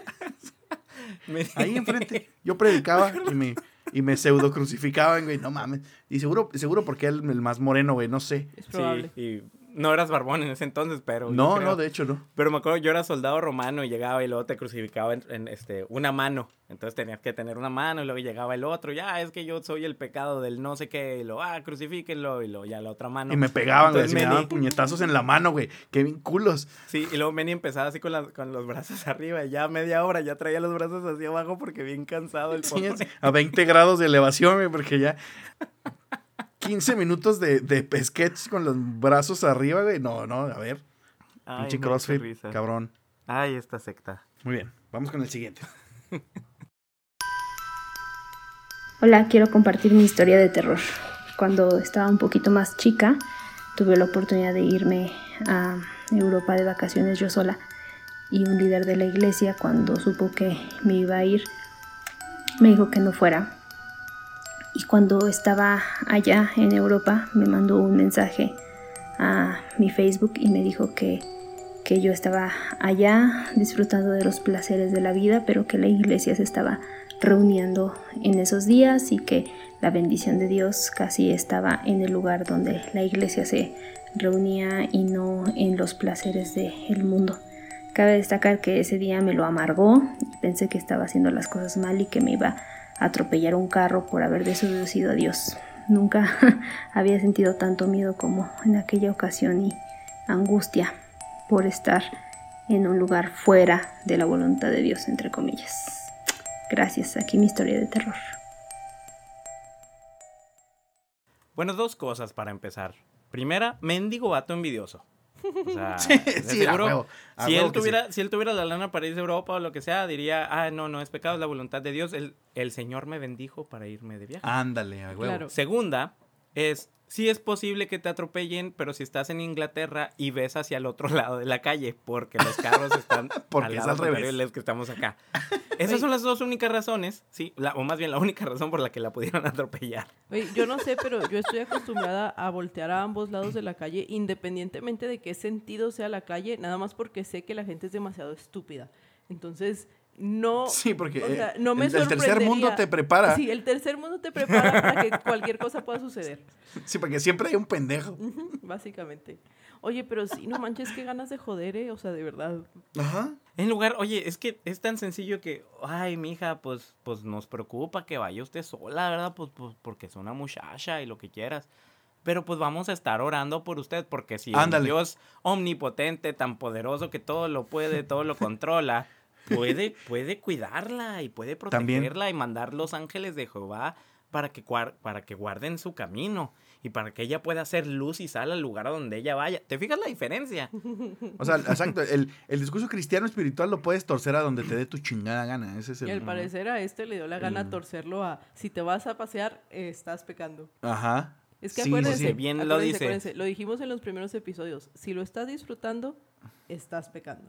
Entonces, si fueras a un viaje misionero, ahí está Ah, bien. no, pero no, no, no, o sea, si te vas de vacaciones, es pecado. Sí, que aparte todos sabemos que Dios no tiene oficinas en Europa, es lo que le preocupaba claramente a Claro. este hermanito La bendecido. omnipresencia de Dios no llega a Europa. No llega a Europa, No, claro. pues ya, acuérdate que ya a- las iglesias ya las están convirtiendo en museos, En bares. skate parks, En bares, antros. sí, cualquier otra cosa que no sea Sí, una iglesia. ahí todos son ateos y se drogan siempre y así. Ay, Fuga a Europa, ¿no? religión, Sí, ya Oye, oye, ¿Cuánto oye, dicen que oye, Sí, suave. a Europa. Bueno, ahori- ahorita que cortemos, eh, planeamos nuestro viaje a Europa, igual hacemos un live desde... Sí, ahorita que necesitamos, planeamos- vamos a hacer un, un crowdfunding para que... Una, este, no, no, pero una, una maratónica, así tipo enlace. Uy, ¿te Hermano. no vamos a si dejar de hablar hasta semilla- que lleguemos a nuestra meta. Ustedes saben cuánto Sí. tarda eso. Y saben que podemos Patreon cumplir y- esa promesa. Ah, Sí. claro, claro que sí. Hola, hola, cizañeros. Pues les voy a contar una historia de terror. Bueno, estas fueron de las últimas historias de terror con las cuales yo empecé a cuestionar muchas de las prácticas o de las reglas que yo seguía dentro de la iglesia a la que asistía. Pues resulta que en una ocasión un amigo me fue a visitar y me dice, oye, ¿puedo tomarme unas cervezas en tu casa? Y le dije, ah, sí, claro, no hay problema. Le digo, solo mientras no, no vayas a hacer espectáculos ni nada, sin problema. Y muy tranquilo, se compró sus cervezas, estaba tomando cervezas y puso música. Pero yo había invitado a otros amigos que son de la iglesia y resulta que dentro de esos amigos, pues era el pastor de jóvenes. Él, pues yo lo consideraba un amigo, ¿no? Y asistió a mi casa y estaba este, esta persona, este amigo que me pidió chance que pudiera tomar en mi casa, estaba tomándose sus cervezas y el pastor cuando lo vio le empezó a hacer preguntas, que sí, que buscaba, que quería, que sí, cuáles eran sus metas, cuestionándolo como si mi amigo tuviera una intención conmigo más allá de solo el plan de amistad. Pasó, pasan los días y me manda un mensaje y me dice, oye, pues no sé, quiero hablar contigo. Y ok, está bien. Y ella me dijo, no, pues mira que no está bien que este chico venga a tu casa, se ponga a tomar, que por testimonio, que qué van a decir los hermanos de la iglesia, que eso no está bien. Y este, y pues que no es bueno que esté haciendo ese tipo de, de, de tomar aquí, luego vine yo, van a pensar que yo también estaba tomando y estaba participando en ello. Y me empezó a decir un montón de cosas. Y yo me quedé sorprendida. Y me dice, aquí lo más prudente es que tú vayas con los ancianos y hables con ellos y les cuentes la situación, que tú no tienes nada que ver con eso, pues para que no haya problemas con la iglesia. Tú eres de testimonio. En aquel momento eh, estaban haciendo una actividad previa para una reunión cada sábado. Y, entonces me dijo, y pues por eso que pasó, por testimonio, tú no vas a poder participar, porque eso está mal, pero sí necesito que hables con los ancianos y les aclares eso. Y bueno, resulta que estaba yo tan sonsa, así porque así lo digo, estoy, estaba yo sonsa, que le hice caso. Y sí fui, hablé con los ancianos, y cuando llegué y se los externé todo, ellos se quedaron sorprendidos. Y me dijeron, ah, pues que no vuelve a pasar, hermana, que eso no está bien, que no sé qué. Una, me suspendieron de actividades. Todo el pastor dijo que yo estaba mal y que mi testimonio estaba mal y que por eso no podía seguir participando, por proteger el testimonio con las otras chicas de la iglesia. Y platicando esta situación, eh, pues me di cuenta que en realidad estaba mal mi actitud, porque pues número uno, no porque el pastor diga que eso está mal, está mal y tampoco eh, debe estar mal que alguien vaya a tu casa, pueda tomarse una cerveza sin problema y no hacer sus escándalos, o sea, pueden tomarlo. Entonces fueron de las cosas que sí realmente me hicieron como ir reflexionando de que solo porque mi pastor decía que eso estaba mal, yo también asumía que estaba mal, cuando en realidad estaba mal él y también yo al seguir esa, esa práctica de pensar que estaba en lo correcto. Ahora comprendo que en realidad el que quería cuidar su testimonio más bien era el pastor y no era que estaba como decía él protegiéndome o cuidándome o cuidando mi testimonio, simplemente estaba cuidándose él mismo para que no dijeran nada sobre él. Y bueno, esa es mi historia, les mando un saludo y gracias por abrir este espacio. es que me encanta la manera en la que se puede hacer todo así, un rollo por algo bien sencillo. O sea, hasta con los ancianos tuvo que ir a hablar porque alguien se estaba echando una cheve en su casa. O sea, imagínate, primero, primero cuestionan al vato. O sea, está una persona, que es lo que Álvaro siempre, siempre dice, ¿no? O sea, de que en vez de, de, dar un testimonio o llevar una vida de amor y de apertura y de aceptación, ah, no, vengo aquí a estarte cuestionando y a estarte juzgando. O sea, el otro ni, ni, ni las debes ni las temes, está echando una chévere tranqui y llegan a atacarlo, ¿no? Bien suave. Y luego la otra pobre, o sea, ya quedó como piltrafia en, toda la congregación, porque hasta con los ancianos tuvo que ir a hablar, porque, porque el pecado, que, o sea, el pecado enormísimo que estaba teniendo de dejar que alguien destapara una cerveza en su casa. No, no, no, no manches, o sea, es que si, si la exageración no se nos diera, güey, no, no duraría dos mil años esta religión.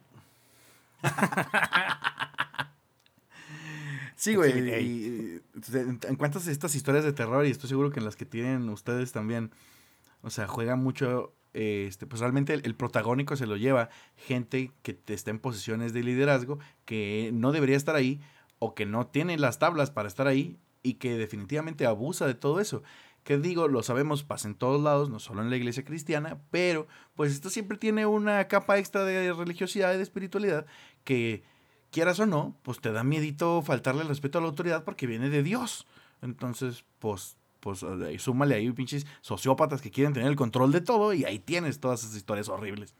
Porque bien lo, o sea, ya, ya es más que obvio, o sea, esto no es bíblico, esto ni siquiera es teología, esto no, o sea, esto es control, es una secta, salgan, corran, huyan.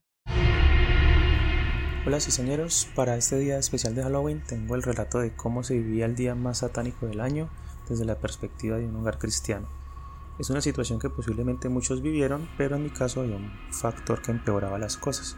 Resulta que en mi casa teníamos una tiendita de esas de barrio y ya que mi papá trabaja en una reconocida fábrica de dulces o golosinas, no sé cómo le llamen, eh, obviamente esa tienda tenía se convertía en un imán para los niños en Halloween. Eh, entonces en vísperas de Halloween, más o menos faltando una semana, en la iglesia predicaban mucho sobre este tema, haciendo énfasis en todas esas historias de ultratumba que alguna vez recibimos en cadenas de correo electrónico cuando no existía WhatsApp, eh, que decía que era un día de alta actividad demoníaca, donde supuestamente los grupos satánicos salían a hacer rituales para Satanás en los cementerios, profanaban las tumbas, sacrificaban animales y algunos hasta decían que se, robaban a los niños o los, pues, los raptaban para sacrificarlos, etcétera entonces, después de que lanzaban pues todo este, este contexto tan, tan alarmista, luego lanzaban el versículo que ya todos conocemos de Deuteronomio, donde dice eh, que no sea hallado quien haga pasar a su hijo o hija por el fuego, ni quien practique eh, abominaciones y, hechicerías y no sé qué. Y dice al final que cualquiera que haga estas cosas sería esa abominación para Jehová, no sé qué. Entonces eh, lo acomodaban pues a la actualidad diciendo que hacer pasar a su hijo o hija por el fuego era pues disfrazarlos y hacerlos participar de, esta fiesta pagana. Eh, incluso decían que, el cántico aquí en Colombia, o por lo menos donde yo vivía, el cántico que, que, se hacía para pedir dulces era eh, Tricky Tricky Halloween, quiero dulces para mí. Eh, entonces decían que, al decir tricky tricky estaban invocando al demonio, el del engaño, que porque esa palabra significaba eh, engañoso o algo que es tramposo. Entonces, en, todo caso, el rumor tomó tanta fuerza que incluso después lo cambiaron por un cántico mucho más inocente y, educado, que decía algo así como queremos paz, queremos amor, queremos dulces, por favor. Pero de todas formas, eh, pues seguían diciendo que, que el cambiarle la letra eh, no era simplemente hacer pasar, lucir algo que es satánico, hacerlo pasar como inocente. Entonces, eh, al final pues decían que, que cualquier tipo de participación, incluso decorar la casa o, así no fueses a, disfrazar a tus hijos, pero solo por el hecho de regalar dulces, ya estabas avalando y participando de todo este contexto satánico. Entonces el primer año, que era cuando estábamos empezando a la iglesia, mi papá estaba súper motivado pues con el tema de querer dar testimonio y se puso a, en, en, lugar de regalar dulces, se puso a regalar tratados, que es la versión cristiana de como le decimos, o por lo menos en nuestra iglesia, le decimos así a los volantes que tienen mensaje cristiano, pues porque decirle volantes como que le quitaba todo el mensaje o el valor de, del mensaje de salvación, entonces les llamábamos tratados.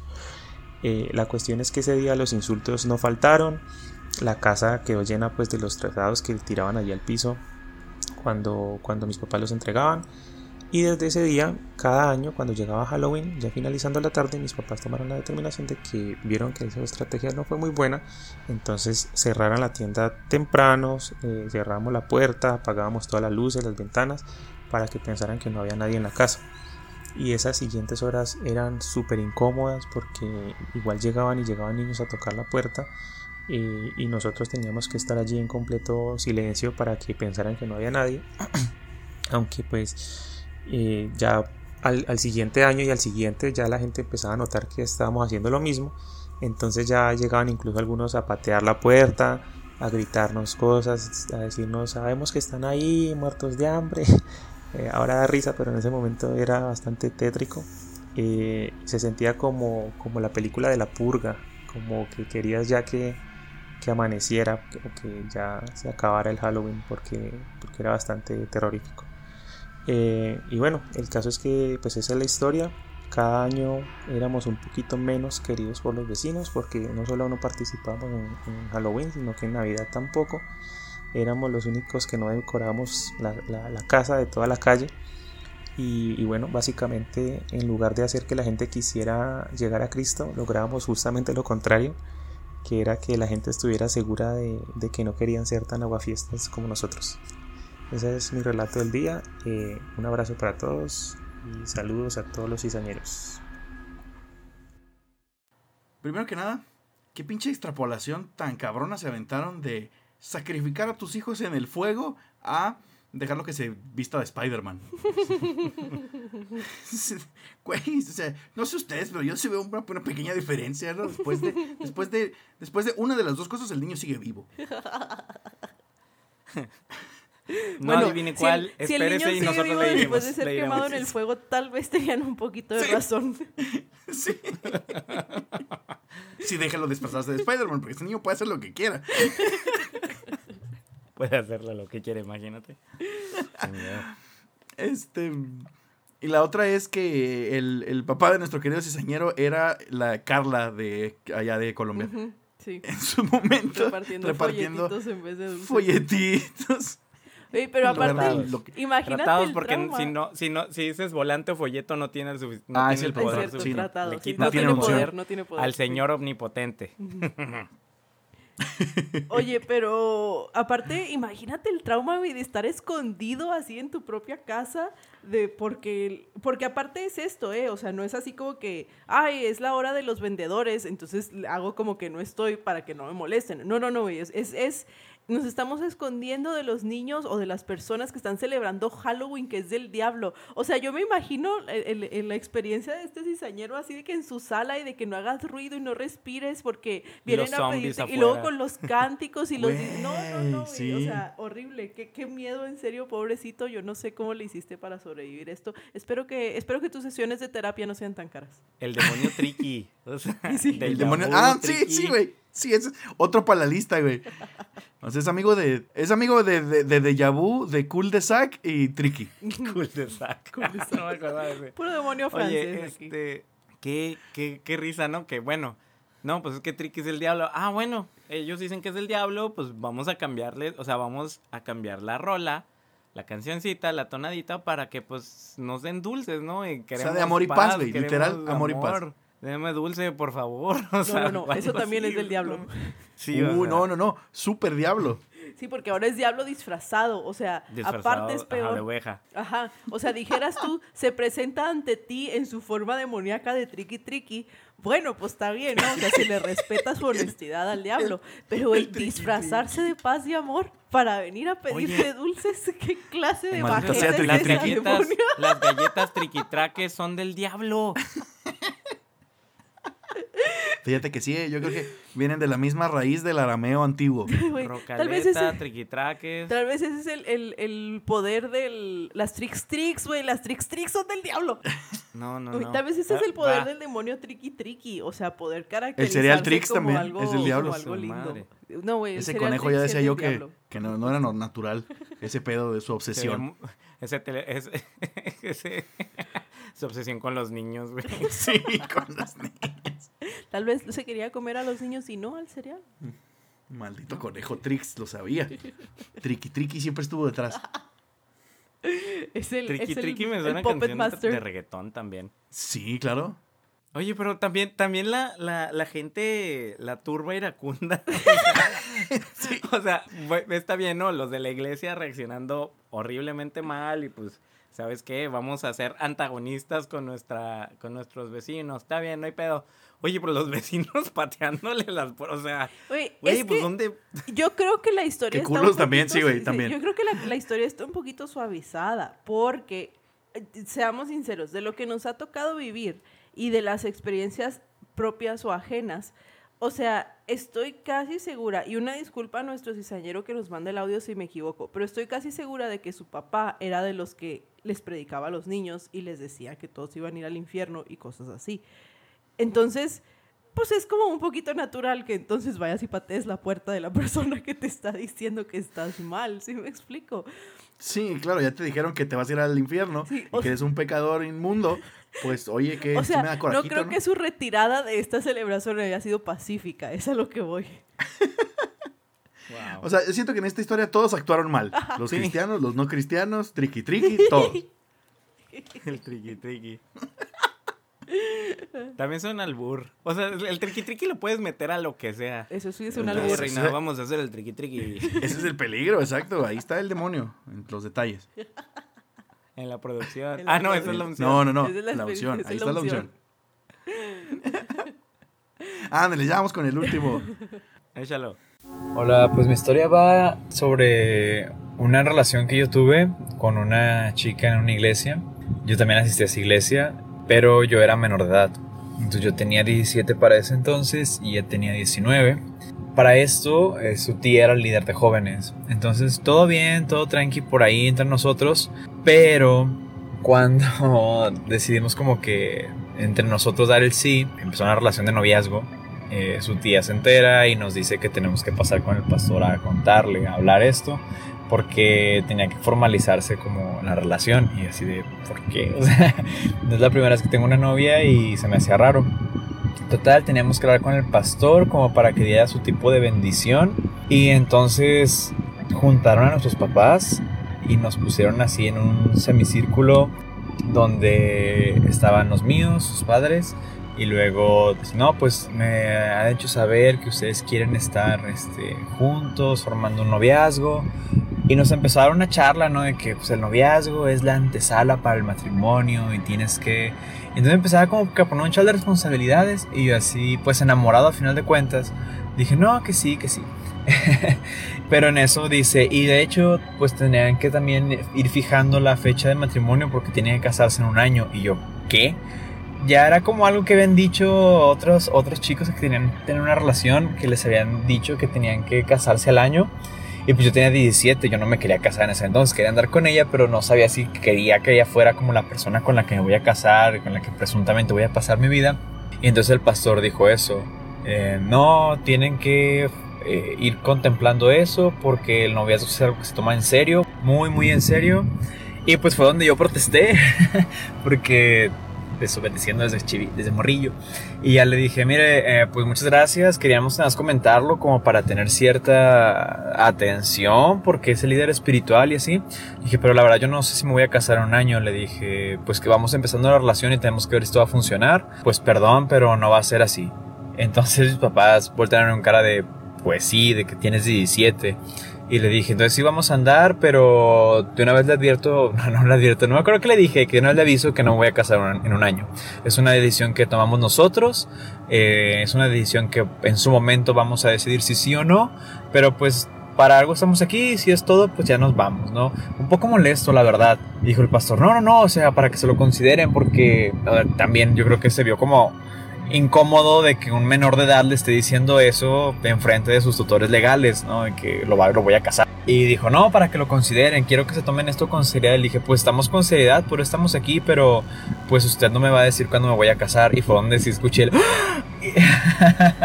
de parte de los papás de ella y le dijeron, o sea, sí empezaron a meter a partir de ahí su cuchara, o sea, empezó la relación y empezó mal de decirle como no, pues que él es bien desobediente, ya ves cómo le habló al pastor, lo que le dijo.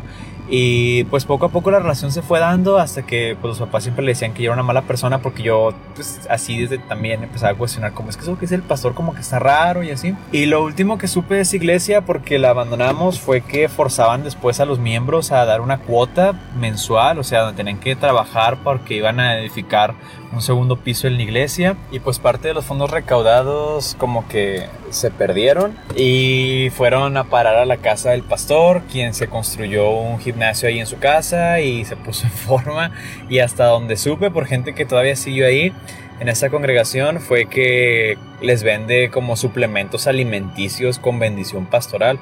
Claro, todo esto también más facilitado porque el tesorero de la iglesia es o era, hasta donde yo tengo entendido, el hermano del pastor. Qué pinche miedo. Creo que es lo que más miedo me ha dado estar en esa situación y decir, güey, a, Güey, a yo los estaba 18 me tengo que lo casar. mismo. ¿Ustedes creen que las historias anteriores sean de terror? O sea, Imagínense. poseídos, abusos, eso, eso no cuenta, eso no La- cuenta. O la sea, noche de la purga. que estás así bien morrito, Triqui, triqui. que es tu primer novia y que te dicen, te tienes que casar en un año. Güey, no, no, no. La iglesia cristiana, arruinando vidas desde tiempos ancestrales. Ancestrales. Güey, no, qué rollo. Y te digo, ¿sabes qué es lo peor Sí. del caso? Que si se hubieran dejado, sí los hubieran casado. Fácil. Pero así. Fácil. No, no, no manches. Y, y que si en algún punto hubieran decidido terminar, hubiera sido así como que, no, no pueden terminar porque pues ustedes se van a casar. Y ahí estás a tus 17, todo estúpido, tomando decisiones que no deberías de tomar. Ay, no, no, no, Que no, sí. ay, no. Que no te corresponden, que no tienes, bueno, no, sí te corresponden, más bien es, no tienes la madurez como para Ajá. decidir a ese nivel, ¿no? De hecho, él actuó de manera este, Más muy madura. madura. Sí, Sí, neta. más madura que todos duda. los demás. Oye, a, No a mí algo me, no, no, tan, no tan extremo, ¿verdad? Ni tan de miedo, pero recuerdo cuando empecé a salir con una chava, yo bien, bien propio fui a pedirle permiso a los papás, ¿sí? Este, y sí, lo único que nos dijeron los papás, bueno, pues coméntenle a sus consejeros, nada más para que sepan y que oren por ustedes y ya. Pero no fue así de que, ay, se van a casar y, todo ese rollo, ¿no? O sea, Sí. Sí, Sí, o sea, a mí lo que más me da miedo es que todo esto proyecta súper cabrona. Es una, esto es una secta. O sea, qué bueno que saliste ahí porque, güey, ahora ya el, ahora ya el pastor ya se puso mamado y vende suplementos bendecidos, güey. Ah, o sea, tiene, un chingo de plot twist muy Ahora sí, que- esta fue el una, montaña rusa emocional, güey, este audio. O sea, es, ese cabrón está así a, a un año de sacar su propio especial en Netflix, de que Oye, Netflix o le haga sea, un especial. casan chavitos, documental. Este, se, pe- se Ujú. pelea con los líderes, eh, suple- el, el gimnasio y los suplementos alimenticios. Roba dinero. Nada, roba nada más falta, Todo, todo. ya nada más Ex- falta explotación. que diga que, que si estás gordo y no estás mamado es por, por falta Es de vida pecado, espiritual y por. Estoy pecado. seguro, sí. güey, estoy seguro que sí lo dice. Güey, Sí. es que me encanta porque, o sea, solo este, este audio de no sé cuántos minutos tiene más material que muchas series que han producido últimamente. O sea, es- Sí. este sí tiene contenido. Netflix, ya que, ya que estás batallando por conseguir contenido, ahí está. Sí. Pero sí, o sea, así el pinche, el Jeffrey Dahmer le viene pendejo a ese pastor. Oye, pero, pero qué casualidad, ¿no? Que, que el, que el, ¿qué dijo? El tesorero era her- hermano Ah, del sí. pastor. Creo que, creo que Menny y yo tenemos una experiencia así similar Sí, a, que- a cierta secta a la, que, a la cual pertenecíamos. Que el pastor y el pseudo copastor, o no sé qué demonios puesto tenía el otro también. Y, y digamos que no eran así muy honestos y sinceros con cuestiones de dinero. Sí, básicamente era nuestra historia, güey. Casi, casi, casi nos pudieron haber casado, estoy seguro. es probable. Oye, pero es que, por ejemplo, eso de lo de los noviazgos, yo lo veo más así como que trámite de RH, ¿no? O sea, como que, ah, bueno, o sea, hay una relación de carácter distinto dentro de esta organización, pues nomás vamos a, a dejarlo así como que in the open, o sea, vamos a, a ponerlo allá afuera para que no se preste a malinterpretaciones. Pero no es así como, oigan, les estamos anunciando nuestro casamiento y formalización. Ajá. No sé, güey, no sé. O sea, una regulación así tan hardcore Ajá. desde el primer día cuando tú lo que quieres es, no sé. unos besillos nomás, o sea, agarrarle la unos mano. y besillos, hacerle un. Ajá, hacerle un remix y pintar una cartulina el 14 de febrero, güey. Y, Un y morrear. cafecito, este, sí, ir al cine y ya, Ajá. o sea, no manches. Pero no, no vayas al cine porque la oscuridad sí es está pecado. todo oscuro. Por favor, Álvaro, pon atención. Sí. Triqui, triqui, te está, triqui, triqui, te está, Te está te triqueando. está engañando. Está triqueando. triqui, triqui, eh, triqui, triqui. Ah, pinche triqui triqui. Puerco. Ay, no. La cizaña. El podcast con las conversaciones que la iglesia no quiere que tengas.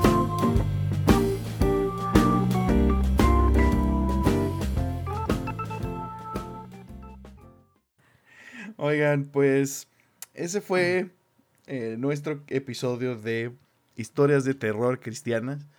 Espero que les haya gustado mucho. La verdad creo que nos la hemos pasado muy divertidos. Un tanto aterrados, la verdad, pero creo que ese es el denominador común de todos nuestros episodios. Muchas gracias por participar. Y bueno, pues recuerden que este no es el único episodio en el que pueden participar. Eh, si están pendientes de nuestras redes y diferentes canales de comunicación que tenemos con nuestra querida comunidad cizañera, eh, se van a poder enterar de cómo participar en los próximos episodios. Así que Álvaro, por favor, platícanos dónde pueden participar nuestros queridísimos amigos cizañeros. Oh, pero claro que sí. Nuestros amigos cizañeros pueden participar en todas nuestras redes sociales, que es Facebook, Twitter e Instagram, como La Cizana Podcast. Y ahí nos pueden eh, seguir, pueden ver todas nuestras actualizaciones, cómo nos peleamos con ciertos, eh, con ciertas figuras eclesiásticas, debates, de todo. Eh, asimismo, cómo pueden participar en los siguientes episodios, eh, próximas colaboraciones que vamos a tener, gente invitada, etcétera, etcétera. Y pues ahí también para que puedan ver el hate que, que nos tiran, ¿no? Todo el, el odio de- del internet, sobre todo de los hermanitos cristianos que piensan que somos cizaña y pues sí somos. Y asimismo, este, queremos invitarlos a que se unan a nuestro Discord. eh, ahí lo pueden ver en las notas del episodio, en donde compartimos igual historias. Hay gente que, que es nueva y se presenta y ahí tenemos nuestras sesiones de terapia, eh, memes, muchos, muchos memes. Compartimos, hay gente de otros podcasts también eh, en nuestro Discord, ahí donde pueden platicar, recomendaciones, etcétera, etcétera, etcétera. Sí, síganos en las redes, muchachos. Este, muchachos, así bien. Muchachos, ment- el, ay, espíritu de maestra, güey. qué Te sí, sí, sí, te entré en viste papel, maestrística. Entré, en- Fuera. entré en- entré en el otro papel. Este, no, síganos en las redes, se pone muy chido. Este, siempre agradecemos sus participaciones, de verdad. Es, es una dinámica que nos gusta mucho seguir escuchando de ustedes. Y, y creo que una de las cosas más importantes de este espacio es precisamente eso, ¿no? O sea, eh, darles un poquito de de pues de oídos o de lectura o de eh, participación y que y que veamos que luego no fuimos los únicos no o sea que las experiencias que vivimos son experiencias muy compartidas. Ya vimos en, en, pues ahora sí que en varias partes de Latinoamérica lo cual también es muy interesante y, nos alegra mucho de, de poder contar con este seguimiento que ustedes nos dan queridos cizañeros. Entonces sigan participando sigan mandando estén pendientes de las dinámicas en redes y eh, otra vez, y por no dejar, eh, recuerden que el propósito de nuestro podcast es más que nada burlarnos, eh, principalmente de nosotros mismos, pero nunca es ofender a nadie, ¿verdad? Este, ya lo dijimos en reiteradas ocasiones, cuiden de su salud mental, eh, cuiden su vida espiritual, lo que sea que eso signifique para ustedes. Este, mm, coman dulces no, con moderación, disfrácense de lo que quieran. Este, al final hay cosas que son verdaderamente malas y créanme que ninguna de ellas tiene que ver con eh, participar de las festividades de estas fechas. Sí, chavos, vístanse lo que quieran. eh, no se vistan si no quieren. con lo que quieran. desvístanse con quien quieran. O sea, aquí es libre para todos. Todo consensuado y bonito. y bueno, así es como hemos llegado al final de este domingo de insurrección. Se despide de ustedes la cizaña. Y recuerden que no hay verdad absoluta y eso es absolutamente verdadero. Bye.